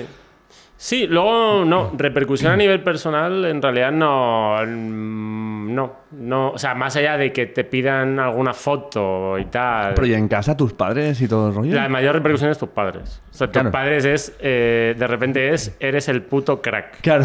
Es como, o sea, si ya, de- si ya como hijo eres un crack, porque cualquier hijo es un crack para sus padres, Claro, pues ya era como, el, es que se- le veo todos los días en la tele, con en la sexta, eh, con este, este programa que lo peta, y es como, en plan, este hijo es, eh, o sea, este chaval es la polla. Iba presumiendo con las amigas y los Joder, amigos. Tuvieron, que Ay, presumir, tuvieron que presumir muchísimo, tío.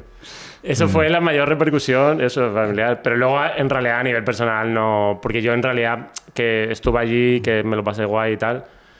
Pero que luego yo, más allá de que estaba allí y que mm, obviamente me fue bien y tal, pero que tampoco era. Yo no lo petaba, ¿sabes? De. En plan. Típico tío que sale en un programa, rollo Berto, ¿no? Cuando salió en Buenafuente. Claro, claro, claro. programa, tal. Y yo no estaba en ese. Simplemente era un chaval que sale ahí y habrá gente que le haga gracia y tal. Pero que no. Luego no es. Me ha cambiado la vida. Es simplemente, pues, es una etapa de la hostia, pero que todo sigue igual. Es vivo con mis amigos y lo pasamos guay. A veces me piden fotos. Y mis padres lo flipan, pero ya está. Claro. Y, y bueno, y gano un sueldo de puta madre, que eso ya es la polla, pero que poco más. Pero joder, cuando entras en un programa que está muy marcado y muy definido, entrar y ya sencillamente no molestar ya es una, ya es una virtud. O sea, ya, Sí. o sea, ya es como mínimo encajo. O sea, como encajo con Total, esto. total, porque total. no era para nada disonante. Es lo que, es lo que te decía, ¿no? Como que. Eso ya es guay. Lo que pasa es que también eh, fue una etapa, bueno, aparte que sí que creo que, bueno, más o menos, habrá gente que no le molaba y tal, pero que sí que, mm, que más o menos encajaba y tal. Pero también era una etapa pre-redes sociales. Claro. O sea, que en ese momento que yo tenía 24 años o tal, si de repente YouTube, Twitter, tal, a lo mejor con eso hubiese tenido más haterismo de Pero este también- programa, aparece este puto pringao y, y me hubiese venido más abajo, ¿sabes? De hostia, que me ponen a parir. Pero también más visibilidad. Igual tenías más, habrías tenido más seguidores de Sí, golpe por no sé puede qué, ser, porque estás ser. en prime time. Y... Pero, pero creo que en ese sentido el que no hubiera tantas redes sociales y tal sí que me, me ayudó y tal. Porque luego eh, me acuerdo en algún momento lo típico que te buscas para mirar en plan qué opina la gente. Y había como algún foro y algún foro que me ponían a parir y yo me venía abajo, ¿De tío. Era verdad? como, sí, era como. Claro, porque no- no era tan común, Mi sensación era la gente me odia. La gente me odia. Soy una Y luego mierda. ibas por la calle y no, a la gente le, le- le das igual. Pero Claro. claro. en ese momento era, leías un foro de cuatro poniéndote a parir Sí. y era como. pf, me venía muy abajo. Pero luego te leías otro foro de un coach que te decía que. Luego leía Mario Luna para sentirme mejor. Te decía que depende mucho Y a de, Emilio de- de- Exacto. Y ahí te venías para. Sí, sí. Mm. Sí, pero sí. Y. mm, Luego me acuerdo eso de. mm, Eso, eso que había menos, ya te digo, menos haterismo porque no había redes, pero recuerdo eso, un día, como en la calle, eh, estar ahí como con unos amigos tal, y pasar un señor, o sea, un señor de en plan 10 años, bueno, un señor, un tío de 40 años, Ujú. y que yo era un chaval y era como plan- y acercarme con, acercárseme con cierto con cierta inquina eh. Fue- era en verano que yo sustituía a Ángel y era como en plan y decían algo así como en plan no tienes ni puta gracia y Ángel lo hace muchísimo mejor el programa el programa no, ahora es una mierda En- sí pero- te lo juro y, y- y- y quedarme jodido sabes de decir digo claro para mí era este es el pensamiento de la gente Guau. sí sí Hostia, pero qué puta. Porque estás ahí con tus colegas de tranqui. sí como sí Y- y se te- acerca alguien y te Y luego, dices- pero se te dice eso y luego ¿qué pasa? Se va. Claro. O sea, no espera una réplica ni una respuesta, no. te dice esta movida. Exacto. O sea, esto me hace pensar porque yo muchas veces pienso, digo, bueno, hey, en Twitter la peña dice estas movidas porque no tiene que mirar a la gente a los ojos. No, hay Claro. gente que No, la también te digo que eh, sí que es lo que tú dices. Es decir, en Twitter dicen esa movida, pero a mí en persona. O sea, recuerdo eso porque fue como de las primeras veces que me pasó. No sé, era como. Como que eso se me quedó ahí de, hostia, esta mierda. Pero luego a mí en mi vida, aunque obviamente si te metes en Twitter o en tal, habrá gente que nos ponga a parir. Pero yo por la calle nadie me dice, vaya puta mierda, o. Es decir, que creo que luego la gente en realidad es mega educada en general. Claro. ¿Y em, solo comedia qué, tío? ¿Cómo, ¿Cómo salió esta movida? Solo comedia, eh, pues nada, acabó Sé lo que hicisteis. Y como estábamos ahí un poco. Acabó lo que hiciste ahí de una manera un poco rara, porque cambiaron el programa, acabó Sí. como medio mal para nosotros. Eh, ¿Medio mal en qué sentido? Pues yo, por ejemplo, era como... mm, Para nosotros, ¿qué decir? ¿Los colaboradores o los guionistas? Para o- los que... O sea, para... para todo el mundo, del equipo. Sí, yo creo que para todo el equipo, pero básicamente eh, yo, pues eso, después de varios años ahí, cada vez como que hacía más cosas y tal, y me sentía como más a gusto. Pero luego el programa, que al principio era como muy poca cosa, típico programa que se va poniendo de moda y la gente mola porque es como un programa cabrón Claro. y tal. Luego se fue convirtiendo, al ir haciéndose más grande, en algo más mainstream. Y de repente era como, pues, si al principio un 3 de audiencia es la polla, llega un momento que un 7 es ya estamos bajando y hay que volver a... Y ya eso lo empezó todo a, a estropear un poco y ya llegó un punto, pues, que, que fueron cambiando el formato hasta que yo un día llegué, un- después de unas navidades, y me dijeron en plan de... eh, uno de los jefazos, una decisión que tomó es que yo ya no salía más. Ah, vale. Que tú, que tú ya no sales más. Y ya fue como, plan, que te quedes de guionista, pero ya no... Tú ya no, no va a salir nadie más que no sea aquí famoso o, Claro. o que no sea la polla. Entonces yo pues me piré como súper dolido y tal en ese momento. Y ya pues con este cambio de formato pues Ángel también se piró, Robert, y ya fue como pues... Ya está. eh, montamos esto porque hay que hacer algo en internet de sketches y, y lo montamos y duró como un año y pico. Además, una cosa, cuando hablé con Ángel, me dijo que además era como que, entendiendo la forma de producir de la tele, hacíais estos sketches con un equipo como si estuvierais produciendo para la tele cuando en realidad era para internet y tampoco había tanto como era una gastar pasta Sí, era gastar, era gastar pasta eh, sin, sin tener un plan de negocio. claro O sea, en no- plan, lo ponemos en YouTube y lo ya pone- está Sí, ni siquiera en YouTube, era en una web. ah vale claro Era- verdad, o sea, es decir, básicamente estuvo mal, mal, mal pensado y mal planificado. Pero bueno, ya está, pues se hizo. Fue una experiencia que estuvo bien y, y no tiene más. Es que también era una etapa. Ahora todos sabemos más de, de Claro. cómo funciona y tal, pero en aquel momento era más. O sea, YouTube ni siquiera. YouTube era eh, el vídeo de Edgar. Claro claro De pinche güey, pinche pendejo. No, eh, ¿sabes? No De- mames, eso era YouTube, el vídeo de Edgar y tal. No era como ahora que es me meto en YouTube y me sale todo lo que me mola, los canales, publicidad, tal. sí Era una etapa previa, entonces era como una web, eh, era como todo un poco más arcaico. Y entonces, pues obviamente el plan de negocios era malo porque era como si gastamos dinero y no ganamos nada, no tiene... Claro. O sea, esto se va a acabar en algún momento. Había como el, rollo era, vamos a invertir y en algún momento ganaremos dinero con una marca o tal, pero no lo hicimos, o sea, no pasó y, y entonces pues no tenía mucho sentido. ¿Y hubo algo que, en cuanto, por ejemplo, en base a errores que hayáis, eh, que hayáis aprendido de cara a hacer pantomima en base a eso, al, al haber vivido... Sí, hombre, yo creo que, o sea, obviamente de todo, de todo se aprende, o sea, decir, de todo se aprende, eh, pero yo, por ejemplo, ya, ya, por ejemplo, estando en solo comedia, yo ya me acuerdo pensar, eh, si hacemos los vídeos, pero luego esto se complementa con un show, sí que podríamos de repente vivir del show y utilizar los vídeos, y eso es luego, lo que luego aplicamos en, en pantomima. Claro. Que al final es como los vídeos, que a- aparte de que sí, en cierta manera sí se monetizan, porque ahora YouTube te paga algo, y luego también que hay marcas muy interesadas en que las patrocine, en patrocinarte y tal. Pero la idea de pantomima es, vamos a hacer unos vídeos que molen y no cuesten dinero para que haya un show que funcione porque a la gente le mola los vídeos y va a verlo y entonces ya vivir de eso. Eso ya me acuerdo que se pensó en su día, pasa que no se hizo. Claro. Pero ya estaba esa idea, pues luego fue aplicar un poco eso, en realidad. Bueno, al final tú siempre vas... eh, lo guay es esto, si eres capaz de aprender de los fallos o de las ideas que no eran aplicables en algún lugar que pueden aplicarse a otra, la, cuestión es esto, y, es- y- y vuelvo a incidir porque lo hemos hablado antes un poco al principio, que muchas veces se tiene entendido que, hey, esta persona ha estado en la tele, con lo cual todo lo que le viene ya le viene regalado, porque ya ha estado aquí. Pero se olvida un poco eh, el hecho de que eso no es así, de que todo es... No. Como todo va evolucionando, si tú no evolucionas, te mueves y vas cambiando y haciendo total. algo, te quedas en la Total. mierda.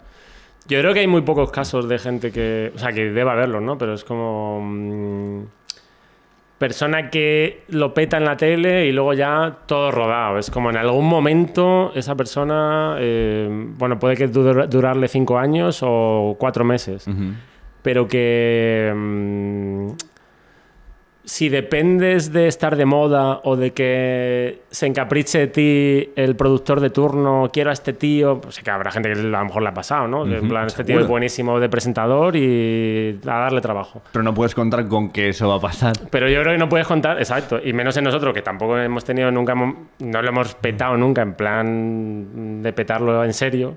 Y al final es como en plan, pues oye, habrá momentos que te vaya mejor o peor, pero que tiene que haber una base. Es como, haga- hay que hacer algo para que cuando no te den un programa o no te den un- una serie o tal, eh, tengas una cosa de la que puedas vivir. Claro. Y luego ya, y al final luego eso es lo que hace que surjan un montón de, de cosas y de oportunidades. claro. Si, te va, si, te- si esperas que te llamen, Claro, claro, porque yo, yo ya estoy aquí. Entonces, que vengan a mí. está jodido. claro, yo Eso es no existe. eso no existe. Y en realidad, si piensas en todo el mundo al, al que le va bien ahora mismo, en este mundillo y tal, yo creo que mm, todo el mundo ha hecho muchas cosas. Y hacen, Eh, y y hacen. curran un y huevo. curran a saco y ahora una serie, mañana dirijo tal y hoy hago un programa de radio por la mañana, otro por la Claro. tarde de tele. y otro- es decir, que no es me llaman y voy dos horas, lo peto y habrá algún caso de eso, pero que en general Claro, pero desde fuera no se ve tanto es esto, como cuando se habla, por ejemplo, de, ¿no? de Berto y el, recono- el reconocimiento que tiene y tal. Claro. Pero es que el pavo es de las personas que más curra que yo he conocido sí, en sí, la vida. Peto es la polla. Pero el pavo, aparte de que se pone a escribir, se pone a dirigir, se pone a preparar secciones, el tío está currando muchísimo. Sí, sí. Pasa que no se siente como trabajo desde fuera porque tú solamente ves. Curra el mucho y luego, y luego también no, no se acomoda en lo fácil, ¿no? En el, pues hago aquí una sección tal, pues ahora quiero hacer una serie, ahora tal, ahora Claro. hago mi show, hago... Y por eso le va bien, aparte de porque es un puto crack, ¿no? Pero que... mm, Que sí, que parece que es como si en su día, cuando salió en Buena Fuente, que lo petó, era como este tío es la polla, eh, tal, un pro- le dieron un programa. Si se hubiera acomodado en yo soy la polla, Claro, que me den cosas, seguramente ahora nadie se acordaría de, de él. Es decir, cuestión. simplemente es un tío que, aparte de talento, es que ha ido haciendo un montón de cosas. Claro. Y, y- y cosas además, pues eso, que no ha ido a lo fácil, que es, me voy buscando cosas que me molen a mí y, eso está guay, tío. A ti que eh, cositas que me cuestiono cuando de, de- de ti como persona es qué te divierte, porque como este personaje, ¿no? Que, que- que parece que eh, más mediático, que es como de, como, ¿no? Como que me la resbala, ¿no? Es- porque este es un poco el- Puede ser, puede ser. ¿Qué te divierte o, qué valoras realmente? Eh, porque es lo- eso que te digo, ¿no? El, el humor que creáis va mucho en cuanto al desdén de todo, como yo estoy de vuelta, ¿no? Pero seguro que hay cosas que te motivan y que te molan realmente. Pero dices, ¿con qué cosas me río? Por ejemplo, ¿vale? Sí, ¿qué, qué te genera? Pero realmente, como que no puedes evitarlo y te genera muchísima. Lo- luego en realidad me río con... Es decir, que no sé qué imagen me he creado, No, es- pero... no es la imagen de ti, ¿eh? Te digo del personaje de Ah, los vídeos o del personaje de, Sí. en pantomima en, en el teatro, que es este rollo de... Este, es como un pasotismo, Sí. pero... eh, Pero, pero al final, pues eso, al final me... O sea, seguramente si me dices tú las cosas que te molan, a mí también me van a molar, pero Mm. que al final toda... O sea, creo que... Pues eso, tío. eh, mm, Pero en comedia has tenido algún referente con el que hayas crecido, que haya sido como en plan, wow, este, este tío me... me- La, me- la verdad es que no. En el sentido de. O sea, no. Bueno, creo. Creo que seguramente sí he tenido muchos de que no te das cuenta, pero te van influyendo. Pero que nunca he sido un fan de. Yo qué sé, de- no sé, pero que. es, sigo a Luis C.K., su carrera me encanta. me- no, eh, no. Pero simplemente, tío, pues. mm, o sea, que me haya influido como para decir, "Es- le he seguido siempre y me ha flipado, en realidad... O eh, sea, la idolatría no, no es algo que vaya mucho Mm. contigo. no mucho, tío. No... Aunque obviamente admiro a mucha gente y tal, pero que no, no tengo ahí como un referente.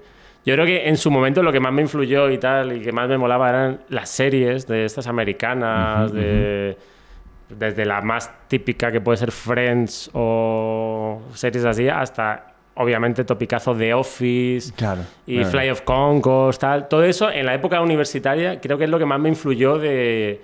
Me apetece hacer este tipo de cosas, como cosas de comedia y tal. Pues esto que me dices, por ejemplo, con The Office hay algo como que también lo veo, que es la incomodidad. La comedia a partir de la incomodidad. Eso mola. Como que lo nuestro es muy... A veces, ¿no? Sí. Tiene, tiene este punto de crear... Sí, obviamente puede que nos haya influido en ese sentido bastante. Tam- también es verdad que hay un punto en la comedia de la incomodidad que me... que a lo mejor nosotros lo hacemos, ¿eh? Pero que me da cierta pereza, que es este rollo de... Es incómodo, es gracioso. Vale, Y vale, es- vale. no se me ocurre ni un...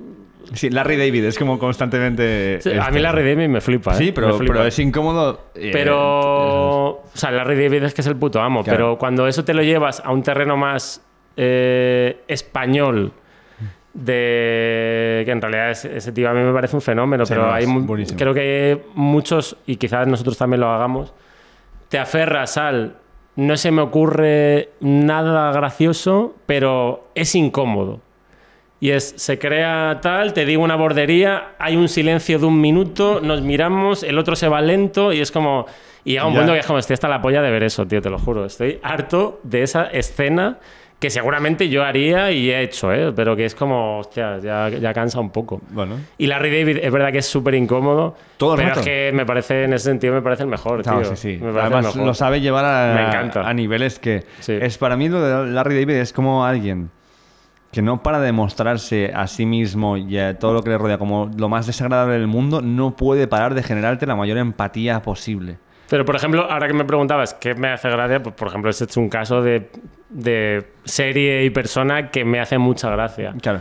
Ese humor desde el... O sea, hay que decir, su posición de soy un millonario que mi única preocupación en la vida es jugar al golf y comer en, en un sitio de Los Ángeles.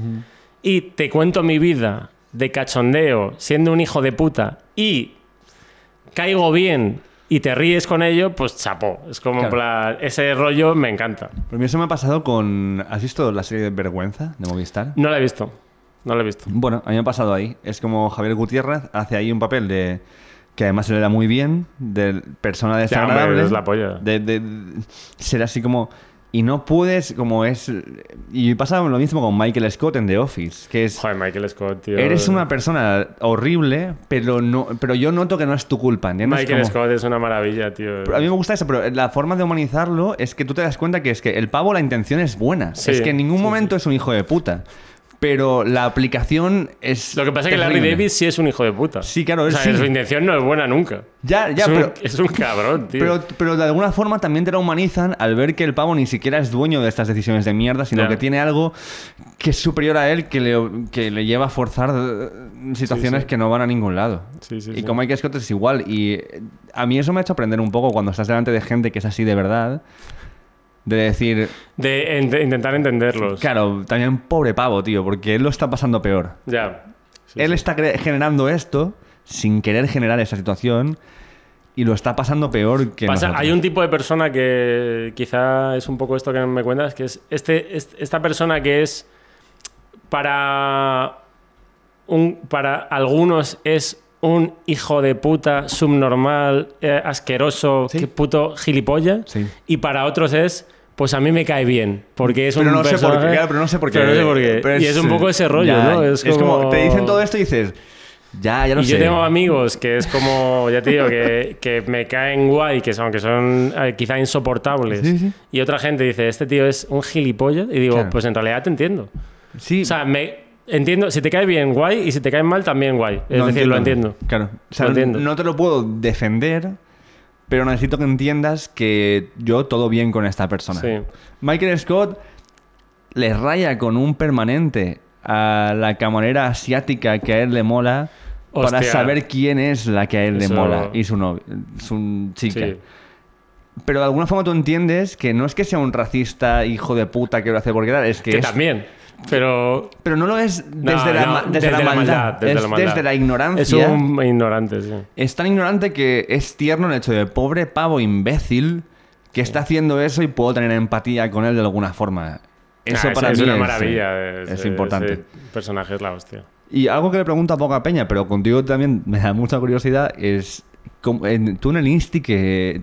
¿Cómo? O sea, ¿tú fuiste a alguna tribu urbana o algo o no? ¿O eras como muy Tío, neutro o qué? cero tribu urbana. Creo que fui un chaval muy dis- discreto, es la palabra. Mm. Puedes llamarlo como quieras. Voy a utilizar discreto, puedes decir anodino, eh, pringao. No, eh, fui mega discreto, tío. La verdad no... La recuerdo como una etapa... mm, me da pereza todo... El istita, eh, la gente... Es como puta pereza de etapa. Y... mm, Pues obviamente era un tío que no- ni era un guay de tribu urbana, de llevo chupa de cuero, fumo en, el- en el- en la esquina del recreo y me junto con... y- y- pero tampoco era un marginado, que era como un chaval, pues eso, de repente te, te juntas ahí como un grupo que es los, los, los discretos o los normales, no sé, como gente que... Es una tribu urbana que no... Nadie es- les va a pegar, pero tampoco se van a liar con tías, no... Es decir, están ahí. Pues bueno, no molestan, eh, no caen mal, pero tampoco tienen carisma. Es Pues el, gru- el grupo arroz blanco, arroz Sí. hervido. Yo andaba, um, yo andaba en eso. Yo no, no- nunca fui ni de tribu urbana ni de comprarme ropa. De... Era como un chaval muy normal. De hecho, por ejemplo, me acuerdo que tengo uno de mis mejores amigos actuales que llegó al le conocí en el instituto y llegó como de nuevo. Eh, a ese tío le, le arrastré a la, a la discreción porque era como un colega que llegó de nuevas al instituto, 15 años, época de Titanic, y este tío, doble de Leonardo DiCaprio en Titanic, o sea, mega, un niño mega fucker, Vale. pelo largo, rubio, ojazos azules, pinta macarrilla, un pendiente, tal. Claro, se abre la puerta, el nuevo alumno. Las niñas flipando, puto "Oh, fucker. Los, up". lo- los guays de la clase diciendo, tenemos nuevo fichaje, el puto fucker es chaval este, eh, claro, el puto amo, y de repente le sientan conmigo al mes y deja de fumar, liarse con tías, tal, eh, y petarlo para quedar conmigo a jugar al ordenador, eh, jugar a- eh, quedar con mis amigos y ir a jugar al fútbol. Era como, digo, hostia, le ha arrastrado, o sea, le ha influido mal. Esto a la neutralidad. Nos hicimos mega amigos, de hecho seguimos siendo amigos súper íntimos. Y le arrastré a la normalidad cuando, cuando tenía todo para reventarlo. Y yo como digo, me lo he cargado, me he cargado a un potencial puto amo, Sin querer. Entonces yo, eh, pues eso, un chaval muy normal, tío, no... Pero no tenías ni el punto nerd de este de jugar a juegos de rol, ni el rollo de los cómics, ni del No, manga, era ni más- del no. heavy, ni del nada. No, era más de jugar al fútbol y típico, te bajas a la calle, vas a, o sea, decir, mierdas, o sea, me acuerdo de incluso de, era como un poco, quizá, era como un chaval un poco infantil en el sentido de, o sea, en plan, ten- tener 15 años y tu grupo de amigos del barrio empezar a ir a discotecas y yo, mi actitud era como, plan, no me quiero ir con esta gente. No, discotecas. O sea, ¿qué qué- hago yo en una discoteca? Es un poco viejo joven esto, ¿no? Sí, Uf, poco- pero tampoco era un nerd de prefiero estar en mi casa jugando ordenador, no, sin más. Era como en plan, prefiero irme, era como, pre- no sé, me daba como pereza hacerme mayor, tío. Claro, quedemos para merendar. Un- Sí. unos sándwiches. Unos sándwiches, un eh, jugamos al FIFA y, comemos una, sí, y, Y una o vamos al cine, una Claro, pizza. Claro, claro, claro. Era mi rollo, en realidad vaya mierda de adolescencia. Todo el mundo ahí drogándose y haciendo carreras con coches. eh. Vaya mierda de adolescencia, tío. O sea, es lamentable. Lamentable, tío. Pero bueno. Bueno, pero también yo pienso que, a ver, está un poco romantizado este punto de la adolescencia destroyer. A mí me parece una edad de mierda, ¿eh? en realidad. Eh, Es que es una edad de- Quizá de- porque, claro, porque la viví así. si lo hubiese petado, claro. Pero hay gente que se queda... Porque la gente que lo peta muy fuerte en la adolescencia... Se que queda ahí, ¿no? Se queda ahí. Eso es heavy. A mí me, tío, me encantaría. Lo que pasa es que no sé cómo hacerlo, pero alguna vez lo he metido en Facebook, en plan, escribes el nombre de tu barrio, para- pero me encantaría ver a alguna de esa gente por pura curiosidad de mm, cómo son ahora. De... No hay, eh, no hay reuniones de No antiguos sé cómo alumnos. encontrarlos. No tienes antiguos Hombre, no- alumnos No, que- iría nunca a una reunión de ¿Nunca antiguos irías? alumnos, Ni, ni loco. Pero ni por esa curiosidad que me estás No, contando. No, Vale. Ni loco. ¿Por qué? Hostia, me parece el plan más bajón y lamentable de, de loser del mundo. Además, ¿quién organiza es- esto? Si vas a eso, tu vida es una mierda, tío, no me jodas. Es decir, si, No me jodas, tío. Es como, voy a la reunión de antiguos alumnos del colegio, de gente que es como, ¿qué, qué quieres demostrar? Y no sé, nunca en mi vida iría a eso. Pero sí te reconozco que me encantaría si de repente me das los Facebook de todas esas personas que conocí, los eh, cotillearía hasta el final. O sea, Stalker pero sin interrelacionar. O sea, no Sí. quiero tener que hablar otra vez contigo, sí. Pero sí saber qué Bueno, pasa. o, sí, o hablaría contigo si me encuentro por la calle, pero que Sí. ir a posta a cenar con la gente del colegio me parece un plan muy loser. Pero además es como si quien organiza esto, Joder. generalmente es... Quien organiza eso está muy jodido. No, pero hay dos opciones. Yo, yo, yo las he visto porque me han llegado invitaciones de estos dos extremos, ¿vale? De, es o alguien que piensa que le ha ido mejor que a todo el mundo, es que son muy tristes. pero tío. igual está en un momento de su vida que necesita esta reconfirmación y lo monta para... Y además se convierte como un poco en el anfitrión que lleva todo esto porque lo ha montado y Sí. es como su movida. O es alguien que se ha quedado ahí y no ha tiene que tenido haber más colegas. Tiene que haber mucho de eso, ¿no? Y se De- Se ha quedado ahí, ¿no? Y De- lleva 15 años esperando a la reunión de 15 años de antiguos alumnos de- para... El momento en el que yo lo petaba, ¿no? De, volver a ser el puto amo, ¿no? Claro, y a ver si consigo despertar otra vez en las conciencias de estas personas que, que no me yo veían era la hostia. para que ahora yo eh, Joder, soy el colega. chungo. ¿Tú has ido a alguna de esas o qué? No. Es que yo me acuerdo, de hecho ya, en plan, me acuerdo de llegarme un mensaje de eso, de cena antigua, de cena de antiguos alumnos, pero llegarme el mensaje en plan época universidad. Y ya decir, ni loco, Claro, claro. ni loco. Imagínate ahora, o sea, ahora no voy a esa mierda ni, ni- vamos, ni de coña. Pero ya en la época universidad era como en plan, que a lo mejor habían pasado, pues eso, que habían pasado 4 o 5 años y era como, ni de coña voy a esto. Pero, joder, hacerlo ahora me parecería muy triste. Pues sí queda como... Yo es que incluso ni, ni siquiera creo que tuviera este apego en la propia... estando en el, instituto. O sea, como que habían... Yo tampoco, es que ya te digo que para mí es una etapa muy. O sea, decir, hice, ya te digo, por ejemplo, este colega del que te he hablado, que es amigo a día de hoy, y tengo algún amigo más de esa época que a día de hoy somos mega amigos. Pero todo lo demás me la sopla. Es decir, no. Claro. Ni en aquel momento era como, ¿cómo lo estoy goz-?" Era Sí. como pues, una etapa más y. Los mucha- salvas, y lo- los salvas y los eliges. Yo lo noto mucho esto, como es en plan, bueno, fui a este... Exacto. eh, había aquí en este instituto, habían como es- estas 37 personas con las que coincidía. Y hay cuatro que hablo con ellas hoy en día y son colegas. Y ya está. O aunque no sean el colega con el que hablo todos los días, sí que de vez en cuando, hey, ¿cómo te va la vida? Cuéntame un poco, vienes a mi ciudad, nos vemos, ¿no? Y es esto. Pero el resto de Peña, Claro. eh, sintiendo muchos que no, tampoco es desdén o no, odio. Hombre, pero que al final que Es- la, que la vida te separa y no pasa Claro. nada. También, también hay un caso muy típico de instituto o barrio, que es, tienes unos amigos Mm. a tal edad y llega y al final, tío, que no, que no es nada malo, pero que es la vida te va separando porque eres distinto y llega un momento en que dejas de ser amigos e incluso, en cierta manera, rompes con esas personas claro, de, de alguna manera. Y es como, oye, éramos, a los mm, 12 años éramos íntimos, tenemos 17 y ya no, ya, yo ya no quiero ser amigo. Y eso es raro, ¿eh? Y eso pasa, ahora, ya no pasa, ¿no? Pero que en aquel momento era como un momento muy típico de romper de amigos. Sí, ya no, ya quedamos más y quedó con otra gente y es, es Yo recuerdo en mi barrio, en plan, tener el típico grupo de colegas y tal, no sé, te hablo de 14, 15 años, y un amigo nuestro, eso, de años, llegarnos un día y decir, oye, que me han dicho los de, no me lo invento, eh, Robert y Luis y tal, que me vaya con ellos. En plan, como un fichaje de amigo. Eh, No puedo chicos, estar os tengo que contar una cosa, que me han dicho el Luisito y tal, que me vaya con ellos y que a partir de mañana, a partir de mañana, me voy con ellos. Ah, pero martan- Jo- marcando esta... Sí, he fichado por este grupo de gente.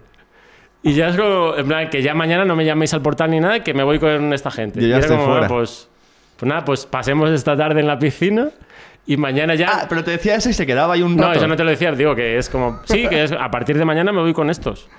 Y Hostia. ese, ro- como si fuera un mercado de fichajes, tío. Claro, claro, claro. Es como, joder, qué triste. Qué amistad de mierda es esa, tío. Pues recuerdo ver eso, eh, o sea, ese- eso lo recuerdo perfectamente y me acuerdo pensar ya de pequeño pensar eso. Digo, esto parece fichajes de fútbol. Claro. Digo, qué amistad de mierda. Pero sí, estas rupturas, hay otra que es eh, también para mí muy marcada. No sé si has ido alguna vez a un campamento de verano. No. Vale. No, aunque siempre me hubiese gustado ir eh, de pequeño, me fliparía haber ido y no, nunca fui. Yo fui a un campamento de verano eh, dos años de músicos. Estas, estas cosas, ¿no? Meta niño ahí- Campamento de músicos, hostia. Sí, mete al niño ahí con una guitarra y a ver qué hace, ¿no? Y claro, es que igual estas tres semanas Claro. potentes, y además que son tres semanas que estás haciendo algo todo el rato.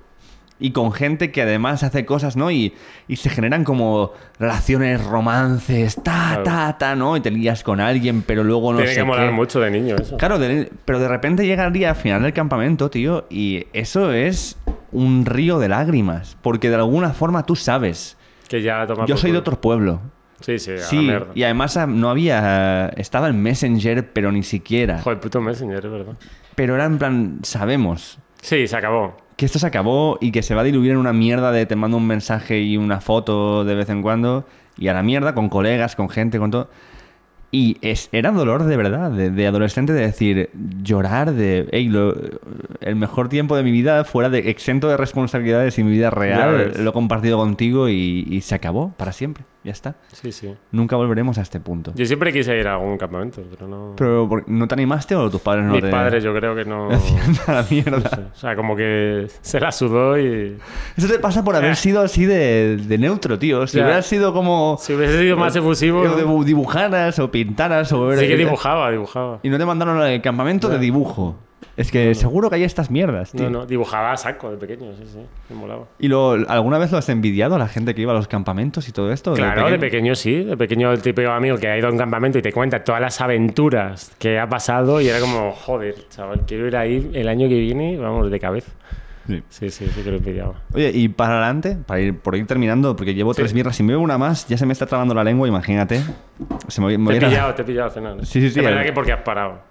Claro, porque me- también he hablado un poco más, que eso Sí, también es verdad. ayuda. Eh, estamos hablando mucho de para atrás, pero para adelante, tío, la- el hacerte mayor y todo el rollo, ¿te, te da mal rollo o cómo lo ves? Me da mucha pereza hacerme mayor. Sí, ¿Qué es no- lo que más pereza te da o más mal rollo te da? Es que Joder. para mí es el dolor, ¿eh? O sea, Me da muchísima pereza, o sea, no soy nada de ese rollo de tengo ganas de ser mayor y ser un y estar en casa y ser un cascarrabias. No, no me apetece nada. No es que me dé pereza nada en concreto, de, no me- pero me da pereza. O sea, digamos que ahora mismo, pues, mm, joder, pues eh, el momento que vivo me gusta y tal. Me da pereza hacerme mayor en el sentido de que dejes que se acaben este tipo de cosas, ¿no? De, de repente, pues, eso. Mirar eh, a otros, mm, a otra gente cercana y que en, en- en vez de darte envidia eh, lo que hacen o, o sus planes o tal, te eche como un poco para atrás. ¿Porque no lo entiendes o por qué? Sí, no, porque dices, joder, porque no sé, porque a lo mejor es un poco. Un pensamiento un poco. mm, No sé si. eh, infantil o tal, pero que el rollo de hacerte mayor y, digamos, vivir una vida más seria, entre comillas. ujú, ujú. No sé cómo definirlo, ¿no? Pero que, o sea, que lo veo en mi entorno y tal, sino que es como que se acabe un, entre comillas, y no te hablo ni siquiera de salir de fiesta ni nada, sino un poco en general de, de vivir un poco como quieras. Que se acabe, digamos, lo divertido, eso me da pereza, tío. Y eso pues, pasará en algún momento, pero es una cosa que me echa para atrás. Y eso lo relaciono con hacerse mayor, que a lo mejor no tiene nada que ver, que a lo mejor te puedes hacer mayor y, y seguir disfrutando muchísimo y, y ya está. Pero es verdad que a priori lo veo como cuando te hagas mayor se acabó la diversión. Claro. Llega lo serio, lo- las responsabilidades, el tal, Pues llegan las preocupaciones. Yo, las preocupaciones. en que cierta obviamente edad- que preocupaciones tenemos todos, pero Sí. es verdad que pues las mías comparadas con las de quizá otra gente pues son absurdas. Pero también porque el mantenimiento de tu cuerpo se convierte en algo mucho más inevitable. ¿Entiendes? Como tú a cierta edad, pues y es esto, puedo estar de resaca y beberme tres cervezas y una pequeñita ¿Mm? y está todo fantástico. pero con 60 o 70, depende de cómo esté, por consecuencia de esto de ahora, ni de coña. Ni de Y tienes que estar pensando, bueno, no, esto, y ahora me tomo esta pastilla, y a esta hora tengo que irme a dormir, porque si no se me des- desincroniza no sé qué, y entonces luego eh, Hostia, es que tengo eso, flemas. es horrible, tío. Y, eh, Tengo flemas ya. O sea, tengo- pensar tengo flema es muy jodido. ¿eh? y con un pañuelo de tela. eh, Hostia, qué asco, tío. Claro. Ya, no, Es pero, pero bueno, va a pasar. Pasar. Entonces, habrá que llevarlo de la manera más digna posible y, Sí. y también disfrutarlo. Bueno, si te lo montas bien, seguro que está Seguro bien. que sí. eh, Además, estoy pienso que lo que está montamos mucho más eh, terrible. También quizá a veces es eh, intentar luego, cuando llegues a ese punto, montártelo medio bien, que a lo mejor hay mm, pues, gente que no puede o que no lo sabe hacer y tal, y eso es lo que echa para atrás. Pero bueno, te- a lo mejor te lo montas bien y ya está. Y tío, pues mil gracias por eh, hacer esto. Antes de que seamos viejos, hagamos otra, porque ha estado Vale, muy guay. Perfecto. Y hablemos de otras mierdas que estés haciendo en el momento, porque seguro que, y lo veo, porque sé que vas tanto tú como en conjunto con Robert, pero, o tú por, por tu camino, pero como guionista, tío, te veo muy prolífico porque vas probando cosas, tío, y eso para mí es muy, es muy importante en alguien que está creando movidas. Pues, tío, te lo agradezco, muchas gracias. Y nada, eso, si quieres decir alguna movida para despedirnos, esa es la cámara siempre decir adiós. Puedes decir adiós solo o puedes eh, recitar un artículo que has leído esta mañana en el 20 minutos, lo que, o sea, da igual. lo Pues nada, que oye, que mucha un placer estar en este programón con, con eh, Ricardo de Resaca y, Ese es mi y apellido ahora. arriba mucho arriba los escorpios. Estoy con- somos los escorpios, somos los mejor, el mejor signo, somos el mejor signo que hay. Arriba, Scorpio. Hasta luego.